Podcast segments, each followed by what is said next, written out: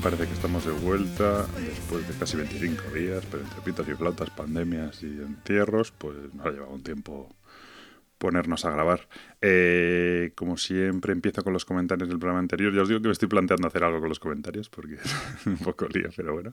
Eh, en el, programa anterior hablábamos, bueno, casi todos los comentarios van en torno al servicio postventa que hablábamos de Asmodee, que, que en, Estados Unidos de momento va a dejar de, de tener un servicio postventa directo. Y también hablábamos de Gates of Delirium, Eternal Chronicles y Everdell.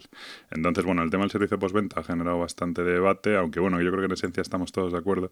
Eh, Iván Iserte Rodríguez dice que, que, en el caso de los juegos de mesa se juntan tres, tres, cosas interesantes, que es que las tiendas suelen ser pequeños negocios, que muchas editoriales también son pequeños negocios, que hay muchísimo cliente pejiguero que con un pequeño desperfecto de un MIPER al que le falta un cachito o algo así, pues reclama, lo reclama, y que bueno que y que también son un producto que pasa por muchas manos en la hora, a la hora de componer el producto ¿no? y que eso hace un cóctel explosivo y que es verdad que es una excepción cómo se comportan en este caso los juegos y, tal pero que, que, bueno que entiende que hay que hay esos problemas tenemos varios comentarios de, por ejemplo, Sergi Jaraiz, Charino o, si no me equivoco, también Photons Born Ignition, que ponen el ejemplo de Lego. O sea, que debe ser, yo no soy muy aficionado a Lego, eh, no porque no me guste, sino porque, bueno, pues no tengo tiempo ni aparte bastante carete.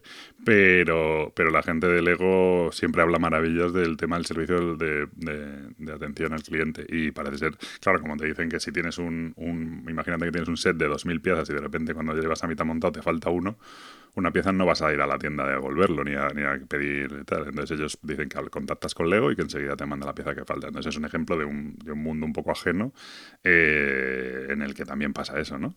Y, bueno, pues oye, al final es similar en cuanto, quizá más excesivo, ¿no? De número de piezas y tal, pero, pero bueno.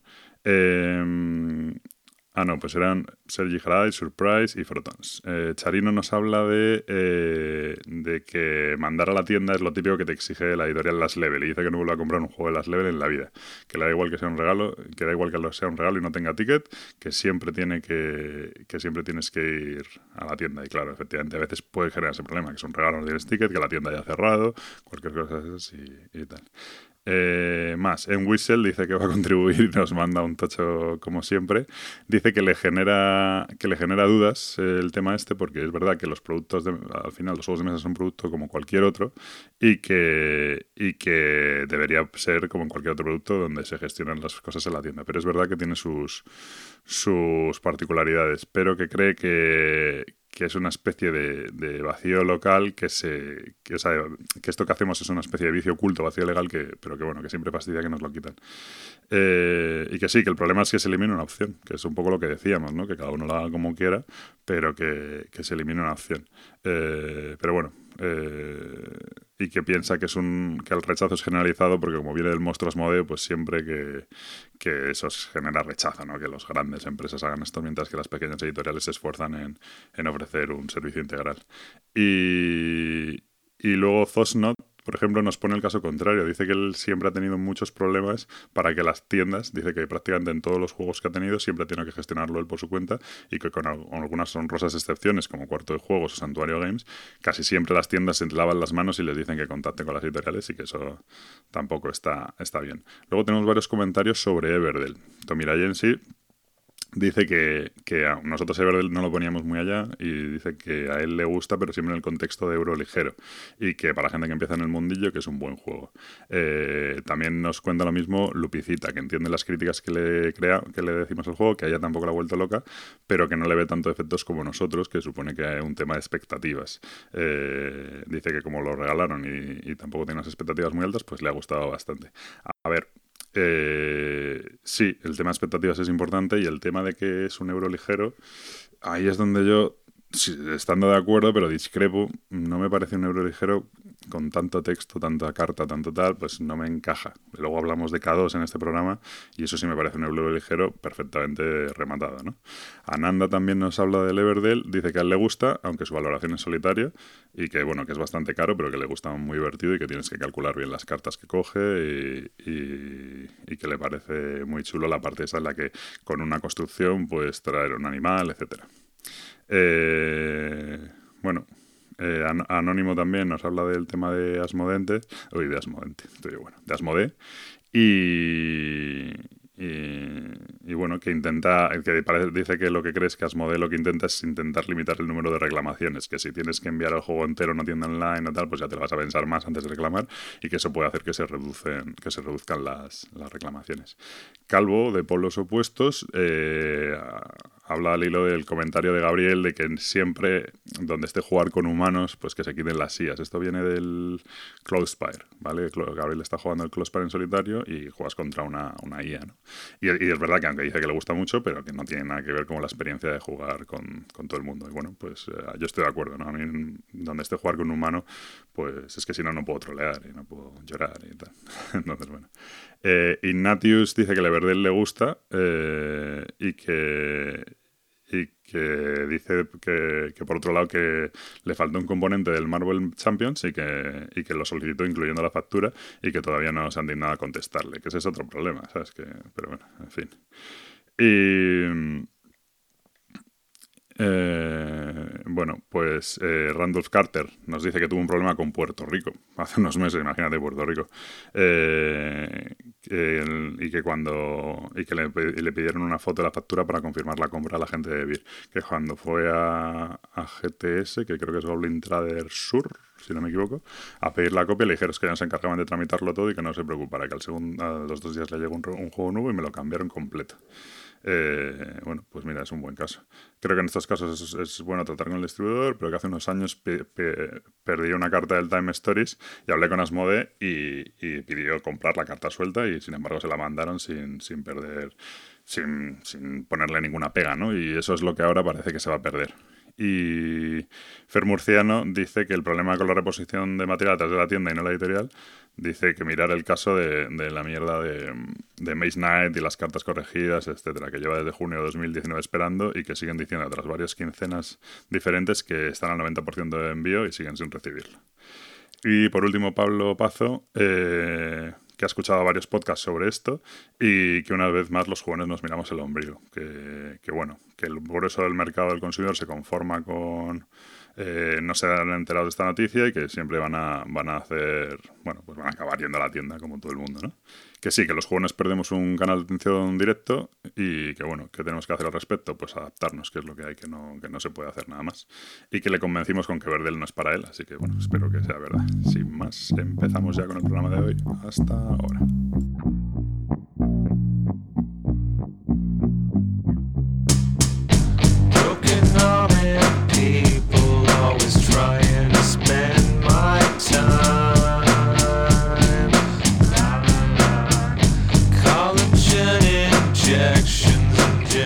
Bueno, bienvenidos al episodio número 79 de Punto Victoria. Por fin volvemos después de nuestras aventuras YouTube, de YouTube e intentos lamentables de, hacernos youtubers.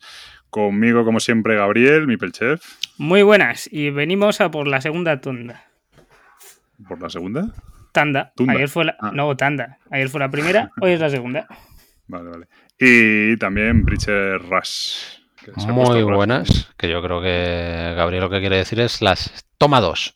¿no? Que diría no, sería una, justamente no es una toma porque si no tendría que haber sido ayer en el mismo momento, etcétera. bueno, segundo intento. solo, me ha costado formatear el PC y una lumbalgia de estar todo el día tirado debajo de la mesa de escritorio colocando cables, pero bueno, ha quedado esto Monico, Monico. Os he mandado la foto delante, os tengo que mandar la foto después. Cualquiera diría que eso es el Apolo 13 y que estás ahí. Pues el, el Apelo, Apelo 13, sí. sí, sí. sí, sí. Por, eso, tenías un virus, por el Apelo. Por el, por el Apelo 13. Pues, pues, no te extrañe, que agárrame la que, bueno, que tampoco vamos. Menos a pelo, que ahora la cosa está un poco para... está, la cosa que ni a pelo ni a pluma, tú. Bueno, no sé, llevamos la tira sin grabar porque entre todas estas historias del fin del mundo y todo eso, pues ha, habido un poco de descontrol. En vista de eso también nos hemos hecho un poco youtubers. Ha sido bastante desastre, eh, pero bueno, más... Pero muy gracioso. un Sí, desa- también. desastre de ver y de escuchar, pero muy gratificante de hacer, ¿no? O sea, nosotros De hecho, es es antes el huevo o la gallina. Primero lo hacíamos y nos, nos- y nos servía de, de- de esparcimiento y dijimos, bueno, pues esto lo grabamos y así, como decía, como dice la gente, creamos contenido. Creamos contenido. ¿Cómo queda eso, eh? Creamos contenido. Parece que, estamos a mí haciendo niños por ahí. Claro, a mí llamar a lo que hacemos crear contenido me parece. Sí, sí, sí. A mí lo que me parece es hacer, hacer el monger, pero bueno, yo qué sé. Contenido estamos creando, que sea de calidad o no. No, no, que, ya- que- que- que sea de calidad o no, me parece que, que está muy claro. No es de calidad. Bueno, pero este podcast siempre ha tenido una vocación de utilidad pública, ¿vale? Entonces, eh, con esta situación que vivimos todos, en la que con esto de la cuarentena hay que estar encerrado en casa, sí o sí y tal, hemos decidido hacer un programa que sea realmente útil. Habíamos pensado, como todo el mundo, en hacer un programa sobre medios para jugar online, maneras de entretenerse en casa, no sé qué, pero la verdad es que creo que todo eso está bastante trillado ya y, y hay mogollones de guías y van a ser mucho más exhaustivas que las nuestras.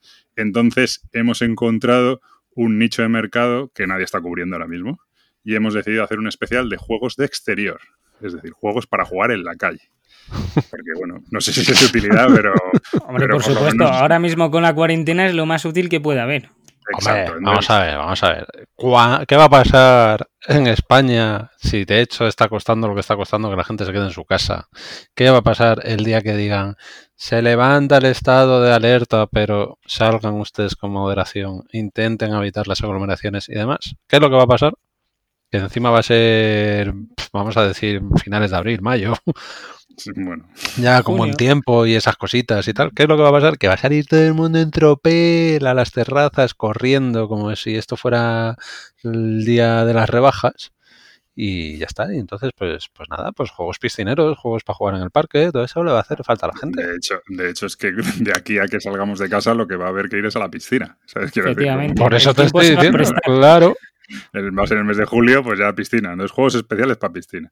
Eh, bueno, no, sí, la idea es básicamente es por no hacer lo mismo que ha hecho todo el mundo, vamos a ir por ahí. Y seguro que por lo menos genera interés, que el otro está más, más trillado que, que Di la verdad, Pablo, porque hemos llegado tarde con el tema. Sí, de hecho hablamos de hacer el tema que ya ha hecho todo el mundo, pero la verdad es que casi prefiero cambiar de tema por eso. Así que eso, especial juegos piscineros eh, o juegos para exterior, tal. Yo mi planteamiento aquí es, eh, claro, juegos, hay juegos de exterior, yo tengo algunos que son puramente exterior, de hecho que solo puedes jugar en exterior, y luego hay otros juegos que, se- que no es que sean de exterior, pero que se adaptan más o menos por sus componentes tal a poder ser jugados al exterior porque son componentes que no se estropean, etcétera.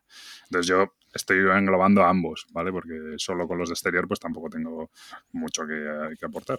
Entonces, bueno, pues si queréis empezar, tenéis ahí un listado. No vale pisarme el que os mandé yo el otro día, que es el que voy a usar. No, empieza tú y así. Pues como yo no me entero de nada, no sé ni cuál has mandado.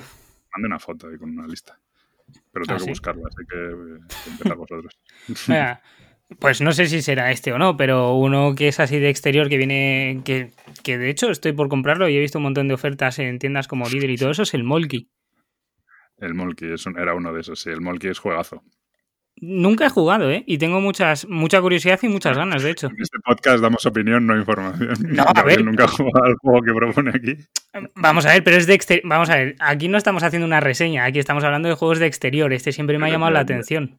Efectivamente, Molki mola mucho. ¿Tú has jugado a Preacher al Molki? Yo estoy esperando a ver que digáis qué cojones es el Molki, pero. Son como unos los bolos esos. Vale, ya está. Unos bolos, son unos bolos suecos. La historia del Molki es, eh, a ver si me acuerdo de memoria, pero bueno, son no sé cuántos bolos son, son... Doce. espera, voy a- 12 bolos y cada uno tiene un numerito encima, ¿vale? Eh, entonces la... ¿Cómo era la coña? Que Ah, vale. los tiras Tiras y tienes que ir a por el más palo. lejano, ¿no? No, no, no, no. Este tiras, te tira, el- el- no es una bola de bolos, sino que es Eso un te palo. decir, es otro palo, ¿no? es otro palo, y tiras. Entonces la historia es, si tiras un- uno solo de los palos, los, los numeritos están, los bolos están numerados del 1 al 12. Entonces si tiras un solo, uno solo de los bolos, eh, te llevas el, los, o sea, restas, creo, creo que empiezas con 50 puntos, por ejemplo, y entonces si tiras el 12, pues te restas 12 puntos. Si tiras el 8, te restas 8 puntos. Pero si tiras tres palos, lo que restas es el número de bolos que has tirado. Entonces, claro, te imagínate que tiras el, el 12 y aparte tiras el 4. Pues en vez de restarte 12 puntos, estás restándote solo 2, ¿vale? Y, es así hasta llegar a cero puntos. La historia es que los bolos, cuando los tiras, lo que mola es que, claro, al principio empiezan todos juntos, pero luego se van separando. Y, o sea, se- según se caen, los levantas donde se quedan. Entonces se van separando cada vez más. Y entonces mola porque tienes que atinar, vas a tirar a. eh, y la historia es que además tienes que mm, Tienes que acabar exacto, es decir, si te quedan 5 puntos y, y tiras el 6, pues pierdes y además subes como hasta el 25 otra vez. Entonces, eh, al final se pone muy tenso porque, claro, tienes que intentar eh, eso, ir al número justo, tal. Se parece un poco a, a los dardos, ¿no? Cuando vas a lo de bajando, eh, al, al 301, ¿no? Es el juego de los dardos. Bueno, hay 201, 301, 400. Sí, bueno, de dardos ahí, todos los que quieras. Pues se parece un poco a eso. Y la verdad es que es un juego que mola, mola mucho para jugar en exterior, en césped o arena y tal. Mm, Tiene que ser una superficie relativamente Plana, ¿no? Porque Eh, como pilles bajadas. Bueno, más que sí, es un poco uniforme porque como tú tiras, los, caen los bolos y se separan, luego tienes que levantarlos donde están, entonces al principio empiezan todos juntos, entonces al principio lo normal es tirar varios de golpe, pero luego cuando se van separando ya puedes intentar ir a por el 8, ir a por el 7, ir a por el 12 y la verdad es que, que mola mucho, muy, muy guay. Nada. ¿Ves? Por eso tengo ganas de jugarlo. O sea, no, no sabía cómo iba el juego, pero tengo muchas ganas de jugarlo. Hombre, que sí que es de broma. Hombre, esto al final es como una especie de petanca extraña entre Sueca, bolos, tal. Sí. Eh, yo esto lo vi jugar mucho, que flipé bastante, no lo había visto nunca en, en zona lúdica. Que, que si vosotros no habéis estado, ¿no? Nunca en zona lúdica. No.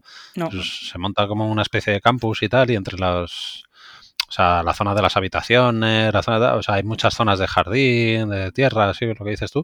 Y sí vi bastante gente que los llevaba, que lo llevaba de casa. Por si a alguien le interesa esto, en BGG es M-O-L-K-K-Y.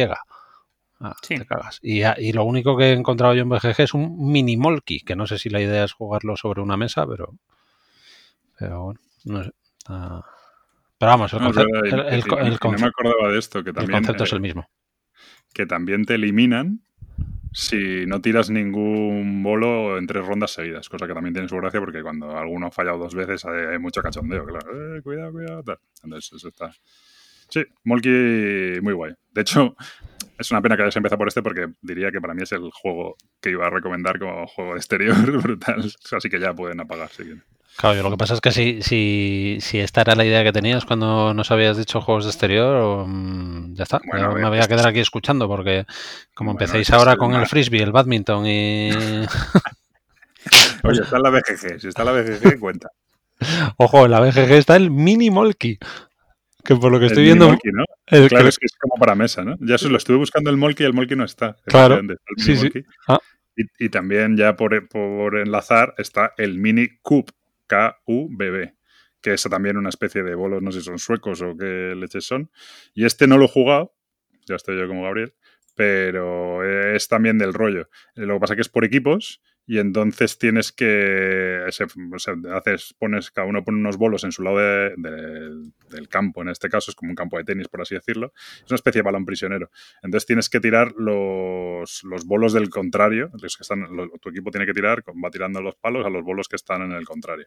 Y luego esos bolos cuando caen el otro equipo, o sea, si tiran los bolos que... Bueno, esto según me he entendido, ¿vale? Información, no es, no es opinión, no información. Según caen los bolos de tu equipo, tú los tienes que lanzar al campo del contrario, ¿vale?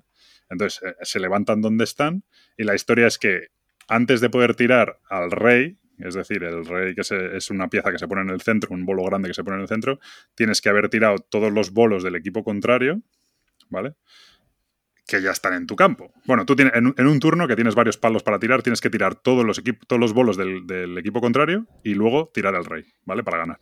¿Qué pasa? Que al principio empiezan todos los bolos del equipo contrario en su campo, pero cuando los tiras una vez en su campo ya vienen más cerca, entonces es más fácil tirarlos. Creo que esa es la idea. Y es otra especie de, como de molky o de tal, lo es que es por equipos y parece ser que también es muy, muy divertido. Como referencia, el Mini Cube tiene un 7,4 y el Molky un 7,5.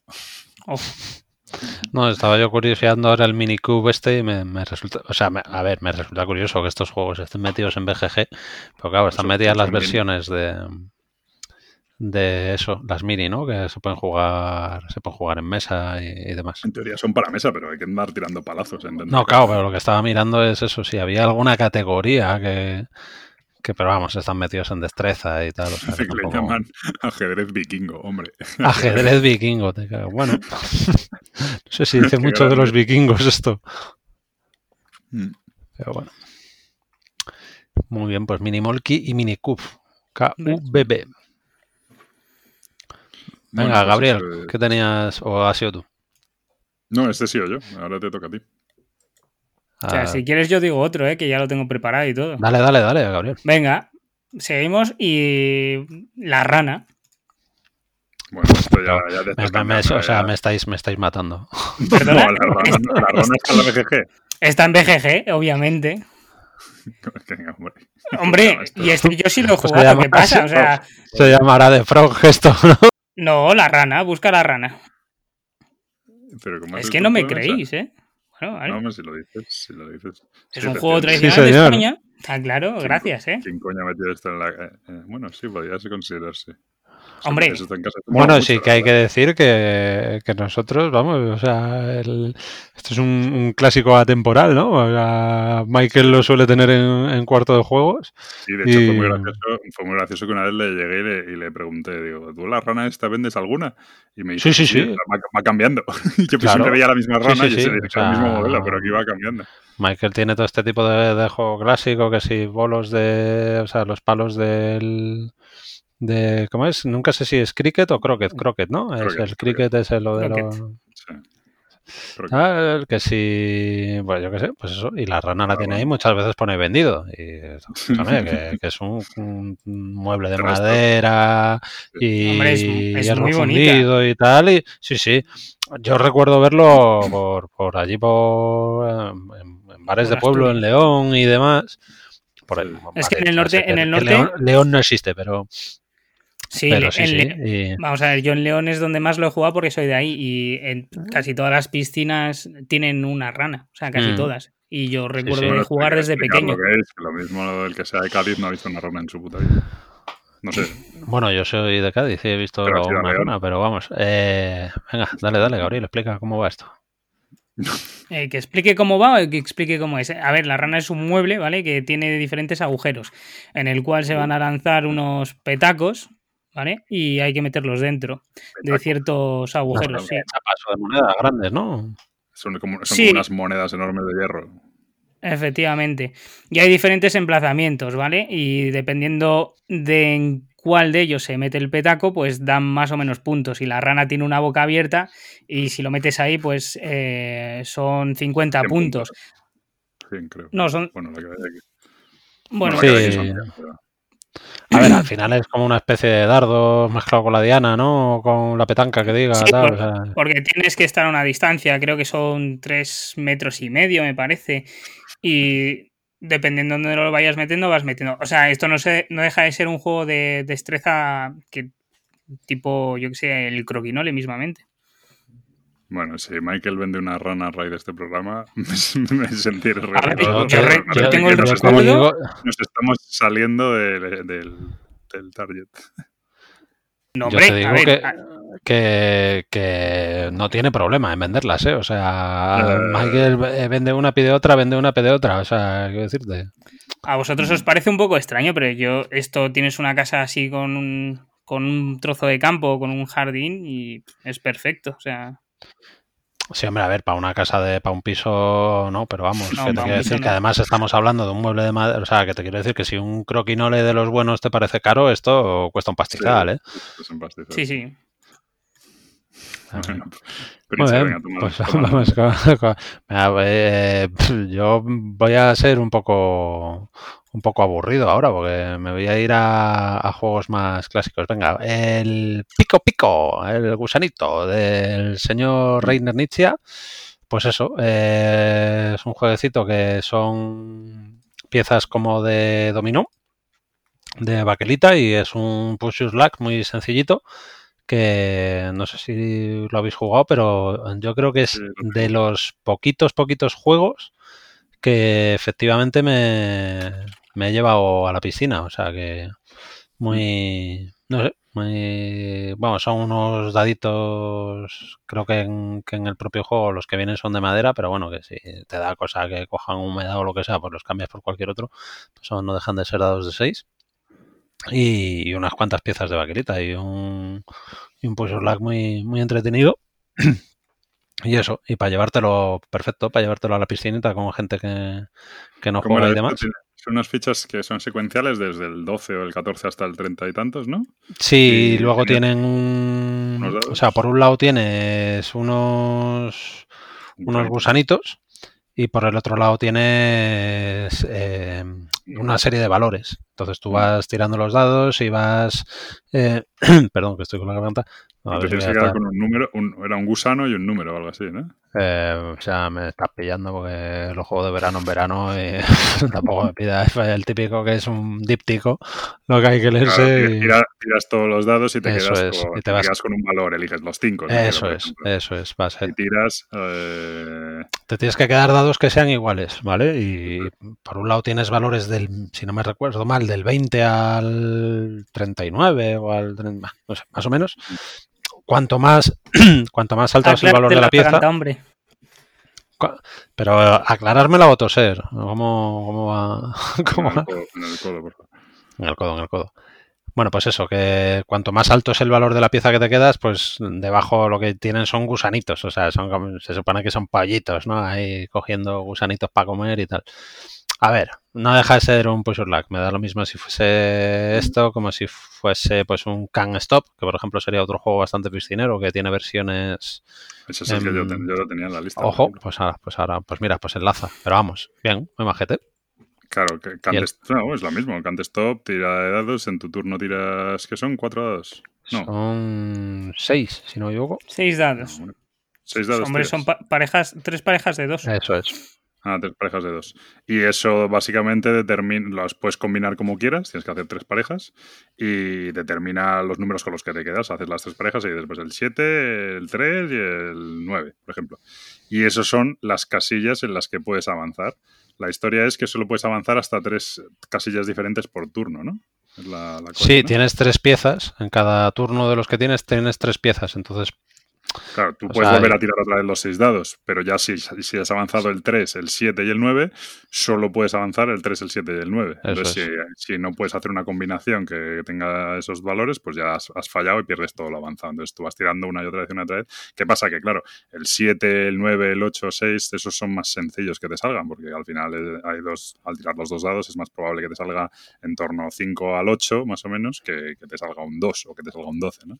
Entonces es una, una especie de tablero que los valores centrales, la ca- la- se trata de llegar hasta el final de una escalera, por así decirlo. Entonces los valores centrales tienen muchos más pasos y los valores laterales tienen muy pocos pasos. Entonces tú puedes elegir a cuál vas y al final es el primero que consigue llegar arriba en tres sitios, ¿no? eso es. Can't stop. Sí, ese además, pues mira, pues ahora que estamos así con lo de la cuarentena en, en Broken ¿Eh? Arena, No, no, no, no, son de exterior.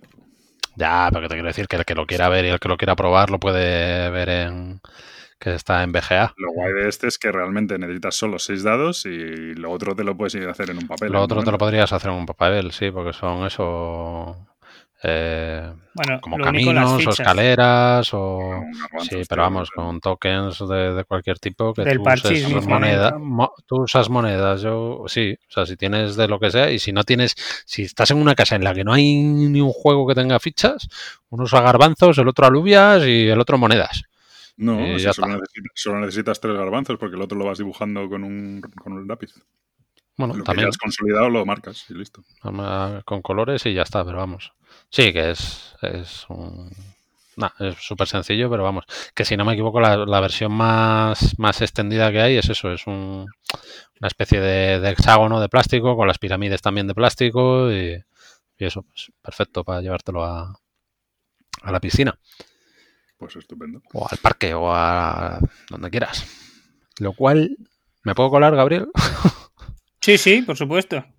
Lo cual me lleva a uno de mis abstractos, lo único que este es solo para, para dos, eh, uno de mis abstractos favoritos, que aun siendo una cajita un poco más grande, pues también es perfecto para estos casos porque te lo puedes llevar a la piscina. Y es el Avalon, el Avalon clásico.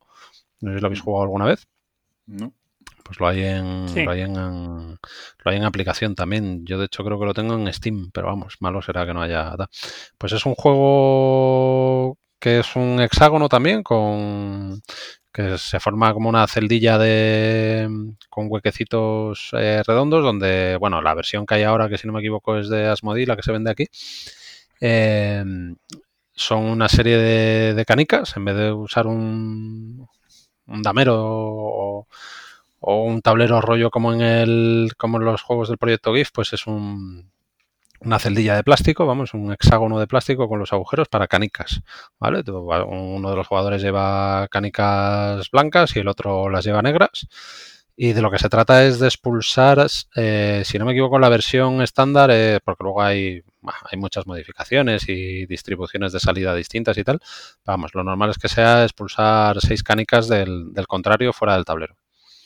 Y el rollo es que tú puedes, eh, por cómo está diseñado, tú lo que puedes hacer es empujar una, una canica y como son así hileras, eh, lo que haces es empujas eh, con hasta, moviendo hasta tres tuyas, podrías empujar siempre y cuando del, el contrario tenga menos. Es decir, con una hilera de dos tuyas podrías empujar un, una de uno de lo, del contrario o con una de tres podrías empujar dos. Luego hay movimientos en lateral o movimientos independientes sin mover las, fichas en línea, pero vamos, básicamente de lo que se trata es de, expulsar fuera del tablero piezas, las canicas, que son piezas de las piezas del contrario. Y luego creo que se hicieron versiones para más jugadores, para cuatro, para seis y tal, pero bueno, pero el, original es un abstracto. Si os, si os gustan un poco los juegos rollo como los del proyecto GIF y tal, estos están muy guay. Y vamos, este se te puede caer dentro de la piscina que, que te da exactamente igual. Bueno, este es muy, muy clásico, muy además. Sí, sí, sí. Sí, este a mí me lo regaló Mike por un cumpleaños o algo así y decía que lo jugaba mucho con su tío y la verdad es que es un, es un enganche. Es que es, creo que es del, del 80 y algo, me parece. Bueno, en fin. Eh, Yo voy a hablar de uno pequeñito, que es también un abstracto de, del Brothers, de, de, mi querido Ankama. Cartoncillo ahí, ¿eh? eh cartonaco, cartonaco bueno. del gordo. Pero vale. esto encima de la toalla, perfecto. Mm, Eh, vale, vale, vale. Bueno, hombre, que tampoco yo- hay que yo- centrarse solo en la piscina, ¿eh? Que hay gente que prefiere salir al monte, que está más seco. no, monte, yo este la me lo he sacado de la playa. piscina, ¿eh? La piscina. Lo que pasa que no voy a. no lo voy a tirar a la piscina. Nada, el juego es muy sencillo en realidad. Eh, se desarrolla en, en dos mangas, ¿vale? En la cual cada jugador va a llevar dos piezas diferentes. Unas que son completamente. eh, bueno, que son en forma de, de palo y la otra en forma de L. El tablero se va a componer en el momento. Eh, cada manga lo va a empezar uno de los dos jugadores y básicamente se trata de poder colocar más losetas que el contrario, según la disposición del tablero. El tablero como se compone cada vez de una manera diferente, vas a ir colocando las piezas de tal forma que tú creas que vas a poder colocar de mejor manera eh, tus piezas en el tablero y así hasta que uno de los jugadores eh, ya no pueda colocar, o sea, hasta que se coloque en todo, ¿vale? Y el, después se resta las que no has colocado, sabiendo que las rectas eh, te hacen perder menos puntos que las que tienen forma de L. Y básicamente esto en dos mangas, cambiando de las piezas de uno a otro y ya está. Es un juego súper sencillo y vamos, las partidas para la piscina son perfectas. Muy bien. Sí, a mí me gustó el Brothers, la verdad. Pero es eso. Sino que una vez juegas con las, con las rectas y otra con las Ls. Y que... Pasa que tendía, no tendía como a empatar siempre. Va muy. No, que va. Mm, O sea, no, a mí- a- Vale. Empatar es muy difícil, sobre, sobre todo tiene mucho la colocación de la pradera, que es la colocación del tablero. Ahí es mm, básicamente una parte muy importante de la partida. Y después Sí, es- tienes cosas, poner las piezas para dejarte el hueco exacto para que solo encaje una de tus piezas, eh, bloquear al contrario para que no pueda poner las suyas, porque como son más fáciles de poner las rectas, entonces tienes que intentar dejar espacios de, de dos. Entonces vas todo el tiempo bloqueando. Es, es bastante entretenido. Muy bien, pues eso es el Brothers. Venga, voy yo con otro que este es de, es de baquelita también, con lo cual se puede jugar donde quieras, debajo del agua si quieres, que es el Quirkel. ¿Lo habéis jugado? ¿El? Quirkel. Mm, Q-W-I-R-K-L. Ah, sí, estuvo- eso. Yo creo que estuvo muy de moda este porque ganó algún premio en algún momento determinado, no estoy seguro. Pero bueno. Eh, básicamente son fichas. Hay fichas de. Son de mm, seis colores y seis formas cada ficha. ¿Vale? O sea, no la, ficha, no la ficha en sí, sino el dibujo que tienen, ¿vale? Entonces, eh, cada jugador es para dos jugadores. Creo que es para dos jugadores. Bueno, no, no tienen por qué, ¿no? A ver, que lo mire. De 2 a 4, Eh, por lo que pone. de 2 a 4, claro, puede jugar más gente. Porque la coña es que tú tienes seis fichas en tu turno. Y en tu turno tienes que colocar las fichas. eh, tienes que colocar fichas que son o con la misma forma o con el mismo color. Pero además, pero no puedes repetir fichas. Es decir, no puedes colocar, por ejemplo, dos estrellas azules. Pero puedes colocar- una estrella azul, una estrella morada, una estrella verde y una estrella roja. Entre las fichas que tienes. Y entonces luego puntúas en función del número de fichas que has colocado más todas las fichas, más las fichas que tienen adyacentes según las has colocado, ¿vale? Eh, entonces eh, es una especie de dominó en realidad, porque según eh, va colocando la gente, tú tienes que seguir lo que ya está colocado. Entonces, si quieres empezar colocando una ficha naranja, pues tienes que empezar colocándola en un punto donde haya una ficha naranja y empezar a hacer, eh, pues eso, eh, cuadrados o lo que sea, pero pero que, que encaje con lo que ya hay, ¿vale? No puedes eh, de repente poner un, un cuadrado al lado de una estrella, a menos que sean del mismo color, por ejemplo, ¿vale? Entonces se trata de ir haciendo esas formas, es un abstracto, y, y tú en tu turno intentas jugar tus piezas y luego repones. Entonces, claro, te vas guardando las fichas, por ejemplo, si vas teniendo a lo mejor muchas fichas naranjas, pues te vas guardando las naranjas, aunque sea haciendo jugadas malas, porque si pones las seis fichas de golpe, te llevas seis puntos adicionales y tal. Entonces está, bueno, pues así un abstractillo majo. Sí, eso es como una especie de dominó, pero que tiene que coincidir o la forma o el color, ¿no? Eso es, eso es. Ya, pues este no, no. O sea, es el típico que he visto alguna vez por ahí imágenes o la caja o tal o cual y no me... Vale, es ganador del Spiel des Jahres en 2011, ya sabía yo que...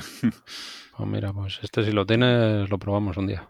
Tiene pinta de ser... No, no, no lo tengo. Ah, pensé que decías que, que lo tenías. Pero este está, yo creo que este no está muy caro. Ok. Pues Quickle. Más, más, más. Venga, pues fui yo. Eh, piscina, barbacoa, jardín en casa de los colegas, tal. Yo no sé vosotros, pero a mí se me presta, cuando nos juntamos unos cuantos, a juegos eh, de roles ocultos. Y entonces, pues, a ver, cuidado donde lo juegas esto, pero Secret Hitler. Secret Hitler, yo creo que vamos, que aparte de, que no necesitas eh, plantar nada encima de una mesa ni nada, como sería el caso de un- la resistencia, Avalon o tal, eh, pues eso, le puedes dar el sobrecito con su rol a cada uno y, creo que, puede ser un puntazo. Jugar este tipo de juegos, pues eso, pues... eh, Sí, el Secret Healer tienes lo único, lo de las, las leyes, que bueno, a lo mejor pues sí, la plastilina. Sí, pero bueno, lo puedes poner. Sí, es verdad que no me estaba acordando del, del tablerito con las Lo leyes único y tal. material así que tienes que andar moviendo son las leyes, lo demás Pero. Y. Sí, no, no, pues ahí me has pillado. Y Mira, estaba yo comparando con el Avalon. Bueno, los, yo estaba pensando en los dos tocones esos de, De madera, madera. pero eso, pff, No, no, es pero que eso lo que te digo, eso con que lo tenga el tío en la lo mano. como- la- las leyes, el Secret tal, Healer pero ahí sí. se roban dos leyes, se roban tres, ¿no? Y le pasas dos a, a- Eso al es, lado. eso es. Pero bueno, lo puedes hacer con las leyes, yo creo que las que vienen son, son de cartón, pero te puedes hacer... Bueno, pero quiero decirte que también lo puedes jugar. Bueno, tampoco pasa nada, quiero decir, si no se trata de... Una si mesa de jardín, yo creo que, que se Sí, puede la jugar historia es que no tienes que bien. estar Además, eso. Ni perfectamente sentado, ni nada, sí, Exacto. pues, bueno. Sí, sí, sí. Mm. Sí, vamos, yo de Eso sí. hecho de esto la primera vez que lo jugué fue en una casa rural y estábamos ahí en el salón y unos estaban en el sofá, otros tirados por el suelo, otros tal y bueno, sí, teníamos una mesa en el centro en la que íbamos poniendo las cosas y fue muy fue muy muy épico, estuvo muy bien. Quizás de este tipo de juegos de roles ocultos pues ha- habrá algún otro que lo que decía yo al principio que, Bueno, que tiene muy exacto, que tiene muy poco material y, y lo puedes jugar también Mm. en exterior y de forma multitudinaria. Muy bien. Venga, Gabriel. Venga, uno para piscina, ya que me recrimináis que no, que el Brothers no. Pero para dentro de la piscina. Para dentro de la piscina y para jugar en solitario dentro de la, piscina. El Palm Island. Yo te estaba esperando, digo, qué raro que todavía puedes, no lo hayas puedes bañar con él, puedes hacerlo debajo del agua como quieras. Too Y es para ti también, solo. ¿eh? O sea, te puedes ir a bañar y decir, venga, debajo del agua me juego un Palma Island. Ahí, Pero haciendo la apnea. versión, la ver- pero eso es tu versión, la versión normal yo creo que no, ¿eh? no, Claro, Sí, es verdad. Estás, estás diciendo esto porque las cartas son de plástico. Efectivamente. Vale, pero yo creo que la versión que se ha vendido súper barata, además, que era de Cosmos, ¿no? ¿Cosmos era? Yo creo que esa no debe ser de plástico. Es que hay una versión de plástico, No. o sea, claro. de-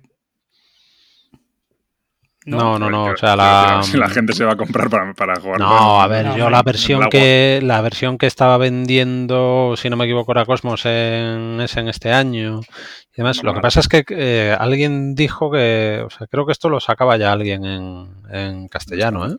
Mm. Pero vamos, me extraña a mí que nadie vaya a hacer como hicieron en el en el Kickstarter que que eso, que, que son de mm, 100% plástico las cartas, o sea. Es que viene muy bien, o sea, Sí, Sí, sí, para con lavarlas genial. además. Es verdad que se les va, al cabo de ciertas partidas, se les empieza a ir un poco el color por los laterales, pero bien, aparte de eso. Se rayarán un poco, ¿no? No, rayarse no, es. No, no es como que se levanta un poquitito la lo que es el Sí, hombre, del de la propio, del propio Sí, roce al final 80 eso es que serigrafía lleva y, y se, va, se va yendo. Lleva 80 partidas, pues claro. Mm. Muy bien. Pues Sí. voy yo con otro. Perudo. ¿Conocéis el perudo? ¿Él? Perudo. Sí, muy No, divertido. No es ninguna rima, no te va a hacer ninguna rima cachonda ni nada de eso. Básicamente, además esto es súper antiguo, tío. Está fechado en la BG, porque se llama Liar's Dice, eh, dados mentirosos. En la BGG está fechado como mil, del año 1800.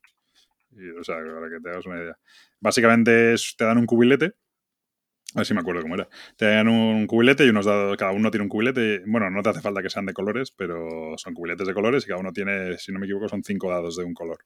Y entonces tú, en tu turno, sí, sí me acuerdo, tiras lo, tú tiras tu cubilete, pero no muestras el resultado. Es el resultado que tienes, pues te salen dos doses, un 5, yo qué sé, lo que sea. Y en tu, y entonces eh, tú tienes que hacer una apuesta. Dices, tengo eh, un 1. Y entonces el de al lado dice, pues yo tengo tres doses. Tiene que aumentar o el valor del dado que tú has dicho o el número de dados que has dicho. Entonces, por ejemplo, si yo digo tengo un 1, el de al lado puede decir que tiene dos unos o que tiene eh, no sé si puede decir que tiene un 2. Sí, un 2 creo que tiene. Se puede decir que tiene un 2. Pero el caso es que tiene que ir aumentando el valor. Entonces todo, va así dando vueltas, va así dando vueltas hasta que ya de repente. Ah, no, no es que tú tengas, perdón. Joder, vaya lío. No es que tú tengas. Es que hay en el- toda la mesa. En toda la mesa, claro. Tú calculas en función de lo que tú tienes, más lo que crees que hay en la mesa. Entonces tú dices, yo tú tienes dos doses y hay cinco jugadores, pues dices, creo que hay cinco doses en la mesa. Y se, y se va, y se va, y aparte hay unos dados que son como, como- o sea, un valor, el valor número uno creo que es, es un comodín, ¿vale? Vale para todos. Sale como el simbolito de un tucán y entonces vale para todos. Entonces tú vas haciendo una apuesta de creo que hay cinco doses. Y el siguiente no, seis doses. El siguiente no, seis treses. Y así. Claro, ya de repente va por ocho cinco, ¿sabes? Y entonces hasta que alguien ya, tú tienes que decidir si apuestas o dices que el que, el que lo ha dicho a tu derecha que es mentira. Y entonces dices, no, es mentira, se ha equivocado. Y se levanta y se suma, se hace la cuenta. Y si, te- si tenías razón, pierdes tú un dado. Si tú tenías razón, el que ha hecho la apuesta y se ha equivocado, pierde un dado. Luego tienen una coña con los comodines, que los comodines como que cuentan doble y no sé qué, pero vamos, básicamente es eso. Es un juego así, es, también es un push your luck, intentar... Claro, es muy gracioso porque de repente alguien dice, hay seis doses. Y entonces, claro, tú troleas, el, de- el que está enfrente dice, no, no, ni de coña, no, dice, levántale que no lo tiene ni, ni loco, seguro que no. Y luego si hay o no hay, entonces te ríes bastante. Ahí es para trolear, está muy bien. Sí, sobre todo, al, sobre todo al inicio, cuando miras tus dados, e- ese es el momento crucial. Claro, la historia es que luego, según vas perdiendo, vas perdiendo dados, con lo cual tú tienes mucha menos influencia sobre la partida. Es decir, si tú tienes dos dados y los demás tienen cinco, cuando haces la apuesta, pues imagínate, tú pues estás muy a, muy a ciegas, ¿no? Pero luego hay, hay mucho faroleo, claro, de repente empiezas a decir... eh, Hay, veces- hay- hay rondas que empiezan con 7 5 y claro, el de la derecha te levanta, el de la que está a tu izquierda te levanta o, o dice que hay 8 5 ¿sabes? Pues ya es un poco así, ¿no? Pues eh, está muy pones en aprietos a la gente, está, está muy gracioso. Es como una, o sea, si escuchándote es como una especie de, mentiroso, ¿no? El mentiroso de toda la vida Sí, de las sí, cartas, sí, sí. pero Sí, sí, hay como un una- girito. Y es de ya, el- la versión que yo tengo viene como en un- como una bolsita, cubiletes de plástico y dados de colores de plástico también, así que muy chula. Y... Perudo. El, perudo, el perudo mola mucho. Muy Te bien. echas unas Lo buenas a, risas. lo voy a añadir en mi colección porque lo tengo y no lo tenía apuntado. Ojo, Yo tengo un juego más. Tiene un juego más. Del año, del año 1800, probablemente. te quedaban pocos. no, juego más pero- Muy bien. Ok. Venga, pues ¿Más? yo voy a recomendar 16 juegos. Alegría. Que son, que son, yo creo que me habéis escuchado hablar de ellos ya más veces. Bueno, igual aquí en el programa no, pero vosotros a mí sí, que son los Paco Games de Perplex Games, que son estos juegos que, que son como un paquetito de chicles, estos así estiraditos. Eh, casi os diría que, que busquéis Pack, como Pack, P-A-C-K-O Games, ¿vale? Eh, pues esto es que, bueno, eh, fueron dos Kickstarters, eh, el primero con ocho juegos y el siguiente con otros ocho. Luego hay otros dos a mayores que, que yo por suerte los tengo porque me los trajo Piracas de un Essen. Y son esos, son juegos de todo tipo, de todos niveles de dificultad, de todo tipo de mecánicas. Hay juegos de, yo que sé, para dos, para de- hay juegos de palabras, hay juegos de habilidad y tal. Y la característica común que tienen todos es que se puedan, que ocupen, son cartitas, son todo cartitas y, y, eh, pues eso, pues como el típico chicle así estirado que, ve- que viene en- en- envuelto, ya no sé si aquí por lo menos no se ven ese tipo de chicles, ¿no? Que vienen envueltos como en un papelito de aluminio. Y, y bueno, y por tamaño y demás, es que es eso. Y luego vienen encima cada. Son dos estuches de, de neopreno y cada uno viene con ocho juegos. Los juegos de forma independiente me parece que son 6 dólares. Luego puedes comprar un pack con todos los juegos y demás. Pero vamos, que tienes ahí de todo. Hay, hay purria, por supuesto, porque este tío lo que hizo Claro. fue un proyecto y además están todos diseñados por él pues por ejemplo hay uno de habilidad que es el fly. Bueno, y aparte la peculiaridad también que tiene, o sea, tienen una, una serie de características en común. Uno que, una de ellas es que, que todos los juegos, el nombre son tres letras. Está el fly, está el TKO, que son que es de boxeo, el gem, que es de bueno, el, el lie, que es de como una especie de mentiroso o tal. Pero sí es verdad que te encuentras alguna alguna joyita entre ellos, ¿eh? de, de decir, ostras, con, con un puñadín de cartas así muy pequeñitas y tal. Hay uno que es el, el Bash, por ejemplo, que es pues eso, un pick and delivery, que es hacer una ruta de autobuses y demás. Este sí, este hay que tener cuidado porque son cartitas y además olvídate de enfundar esto. Y, y ojo con la humedad, pero vamos, que, Mm. que yo sí es verdad que hay veces que, que me lleva un paquete o, o incluso los dos y dices, ala, venga. Mi Dime, pregunta es, ¿merece la pena conseguir estos juegos? Porque es lo que tú dices, hay mucha purrera dentro de ellos. Yo cuando vi el Kickstarter no me compensaba porque había muy pocos que me parecían interesantes. O casi A ver, yo no sé, yo no sé en su día el, el Kickstarter eh, por cuánto salió. Porque yo ya te digo que esto, a ver, yo esto lo compré en su día por, por tema de, de- de pura curiosidad a nivel de producción y demás. Porque el proyecto era muy interesante. O sea, eh, todos diseñados por el mismo tío. A ver, que no son, no hay ninguna joya del diseño. Y un poco la coña eso, de que, de que, de que en un folletito rollo prospecto de un medicamento ahí súper dobladito también y tal te tiene que caber. Que son el mismo número de cartas todos, que, bueno, lo de los títulos, por ejemplo, es una parida, ¿no? Pero que el tío se haya molestado también en poner un título de tres letras solo y que coincida con la temática y que tal, a 18 o 16 juegos. Y me parece que sale un tercer Kickstarter dentro de no mucho. Que evidentemente se podrán Vale, comprar los anteriores y mi también. pregunta es... ¿Cuántos respecto, de ejemplo, los a juegos de 16? cartera de- No, no. Eh, es más eh, con respecto a los juegos de Buttonsai, por ejemplo, los de cartera, los que está sacando Salt and Paper Games. Pues yo creo que lo mismo. pena- Eh, ¿Sí? No, ni más ni menos. Yo creo que igual. O sea, Salt and Paper Games lo que está haciendo, nosotros los conocemos además, es, es seleccionar. No están sacándolo todo. Entonces, No, pues, pasa, obviamente. pasa exactamente lo mismo. O sea, yo creo que, que hay al- alguno muy muy cachondo y muy bueno y hay otros que, que dices tú, pues por ejemplo eso lo que te decía, ¿no? Hay uno que es el fly, ¿no? Y es en plan el típico mantel, o sea, formas una con las cartitas, las barajas, las sacas al azar y es como un hule de estos de cuadritos blancos y rojos y, y en algunas hay moscas y en otras no. Y desde una cierta altura tú tienes otra carta que es un matamoscas y lo tienes que tirar y ver si matas. Bueno, pues ya ves tú qué paridas eso, ¿no? Pero claro, pero estás hablando de que te cuesta al cambio 5 euros cada uno. Luego sí es verdad que cuando están en ferias y eso puedes comprar sueltos los que quieras y el estuchito y pues oye, pues yo qué sé, aunque sea te coges y te dices, bueno, cojo toda la colección y miro cuáles son los que mejor puntuación tienen, yo qué sé. Recomendarlo, pues algunos sí hay que, que me gusta más, pero y algunos los tengo sin jugar. Otra vez de las peculiaridades que tienen es que, se aprenden. En, me parece que tienen un vídeo, un vídeo tutorial de cada uno de ellos. Y la esta es que en tres minutos tienen que, contártelo. Y, y, lo cumple también. O sea que es que. Mm. No sé, como proyecto me parece muy curioso. Muy bien. ¿Puedo colarme, Gabriel? Sí, sí, claro. Aquí yo como si no existiera. Adelante. Joder, ya estamos, ya. ¿Ves? Ese es el típico comentario que hace para que luego la gente, hay que ver, pobre Gabriel. He tenido que montar un canal de YouTube para desmontar este mito. Joder, y, la gente sigue diciendo lo mismo, perdóname que os diga. Así que... ¿Ah, sí? ¿esto qué es?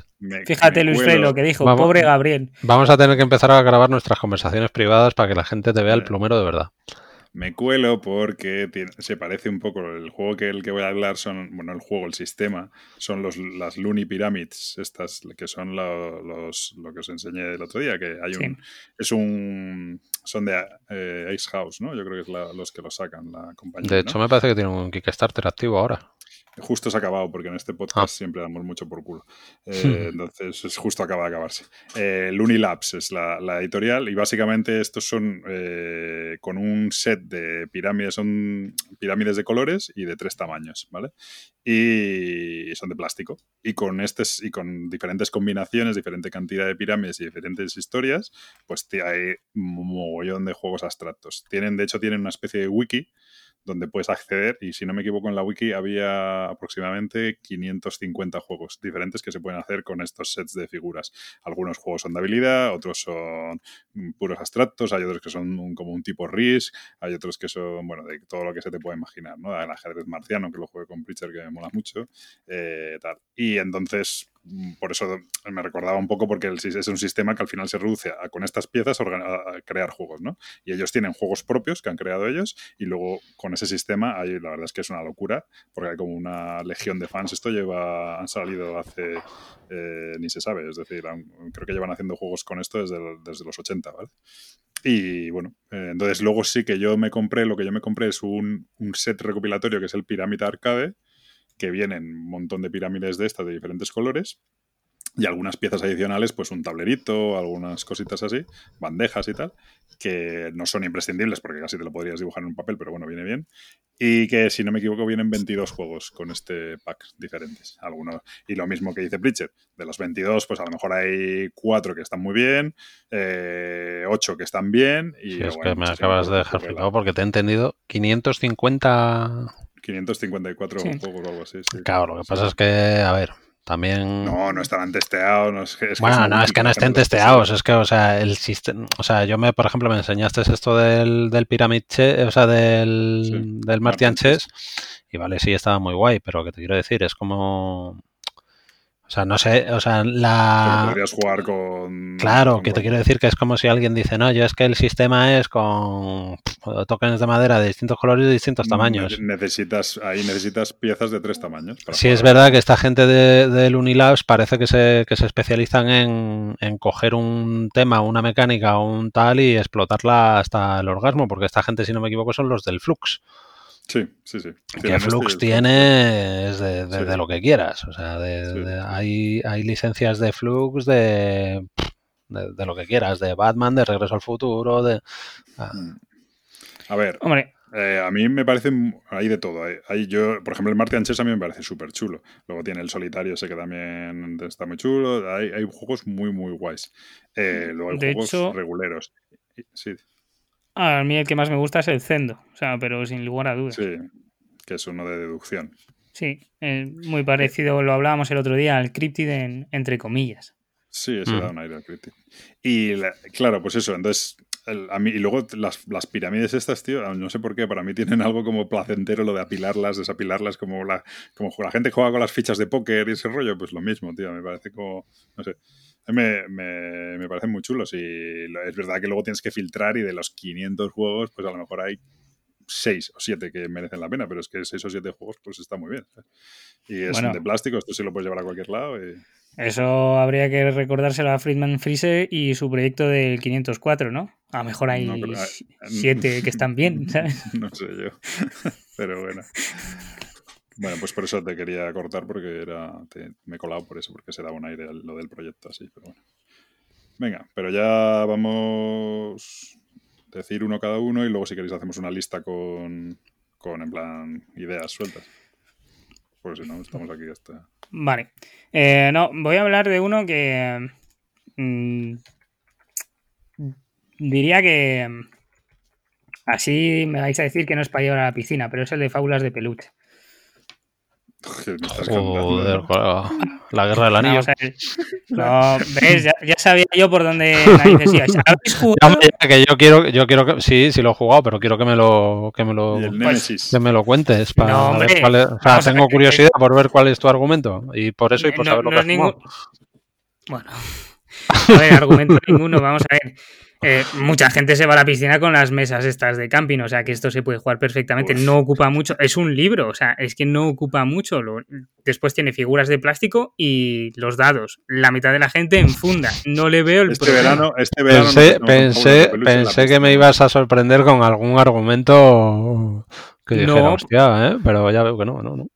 No, pero que. Pero. Bueno, en fin. No, Este no necesito. nos echamos, nos echamos un fábulas de peluche en la piscina municipal. Perfecto. Yo no tengo ningún problema. Cojo mi copia. No hay ningún problema. ¿no? Sí, sí, que en la tuya, sí.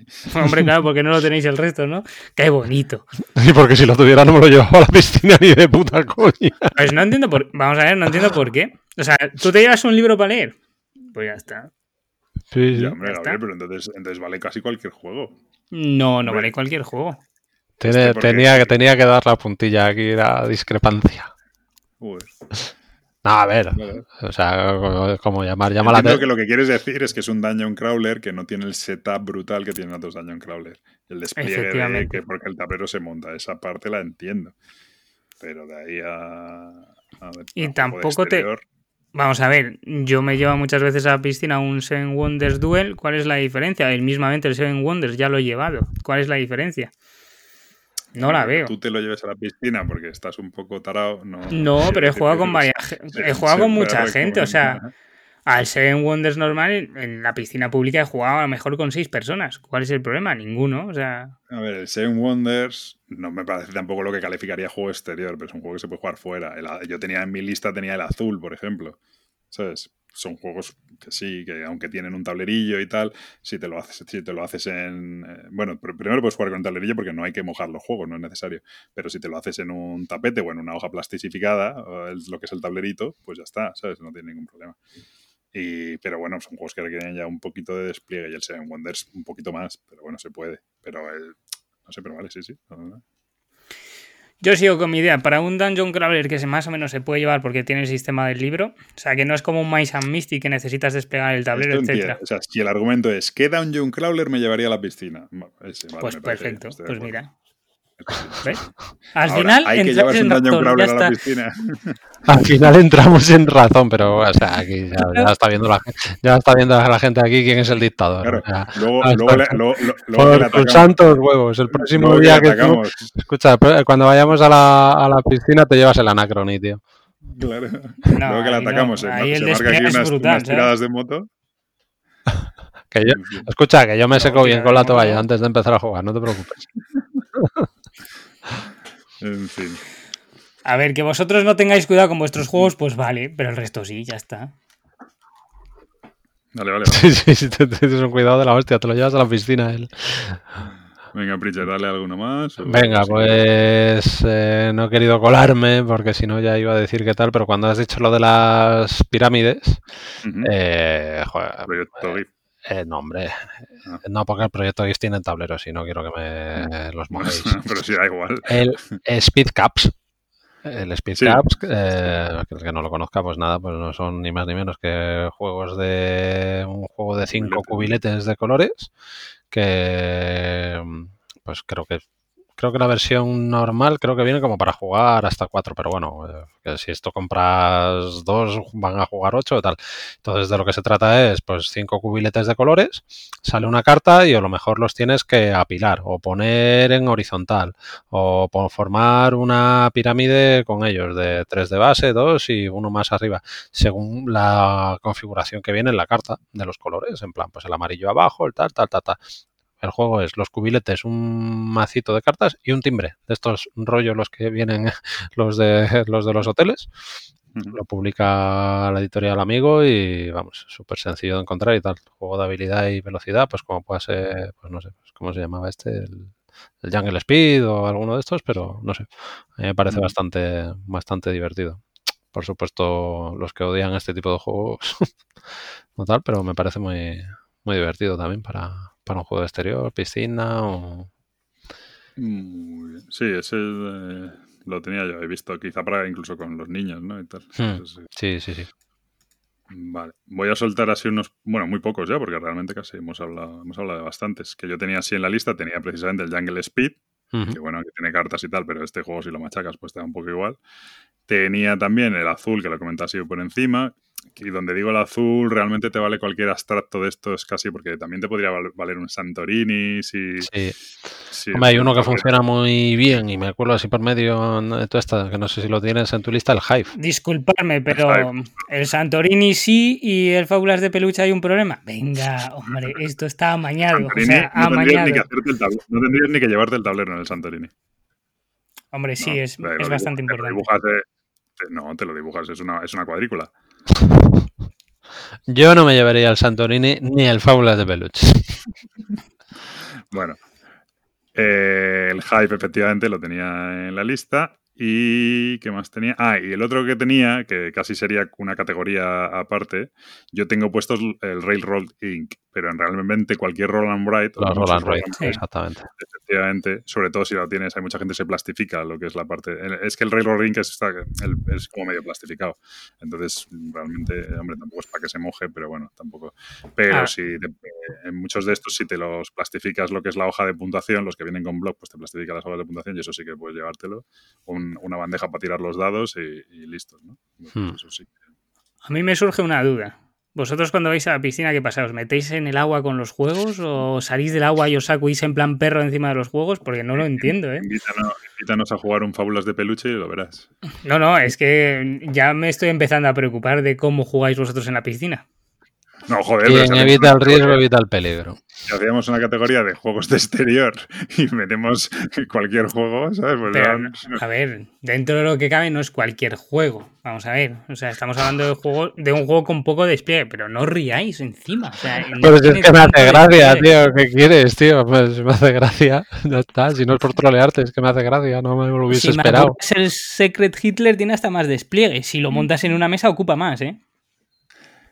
Y eso os ha parecido bien. Te voy a pedir una lista de, así rápida de juegos que te quedan por mencionar, Gabriel. Espero que no sean el, eh, no, no, yo, Nemesis. Yo, yo, ya puedo. No, hombre. A ver, yo cuando voy a la piscina, sobre todo, suelo llevar juegos de carta tipo Fantasy Realms y cosas así. Entonces no voy claro, a juegos pequeños, pues mira, voy a tener aquí que si el Fuji Flux, el High Society, Love Letter, eh, un Sushi Go, todo este tipo de juegos que son unas cartitas y que encima, pues eso, pues juegos baratitos, de vamos a ponerle una media de 10 euros, que si te se te estropea, pues oye, pues. Sobre todo que no requieran. Una copia, pues ya está. ¿No? Que, no, requieran mesa. Que no requieran una mesa en la mayoría de los casos, que sí. Mira, hay uno que se me viene ahora que es el Onitama. El Onitama es cojonudo para la piscina. Por ejemplo, yo lo tenía también y está, pero bueno, lo mismo. Sí, en general eso. Hmm. Muy bien. Bueno, venga, que llevamos aquí ni se sabe y esto era para hacer la coña. Así que... Bueno, pero, bueno, ha salido, una lista, ha salido una lista maja. Así la gente puede ir pensando en cuando termine la, la cuarentena. Efectivamente. Muy bien, pues eso ha sido nuestra lista de juegos de, de exterior y vamos con los rewins. ¿Tenéis ahí algo que, aportar en rewins? Pues yo es que no sé si son rewins o si son. No sé, no sé. pues dale si piensas que es un rewin, o sea, no pasa nada. Venga, dale, Pablo. No, yo lo único mm, rápido. Que juegue, ¿eh? No, me da igual, pero si no lo tenéis preparado. perfecto, mira, empiezo yo. Eh, el otro día estábamos jugando por BGA al Sushi Go, que hacía mucho que yo creo que este ya lo hemos comentado, y si no lo hemos comentado, es un juego muy sencillo de draft. Sí. En el que eh, tienes ciertos números de cartas que tienes que, darte una de ellas e ir pasando. ¿Dónde está la gracia? Que son eh, comidas, o sea, son cartas referentes a platos de comida asiática o de sushi, más bien. Hmm.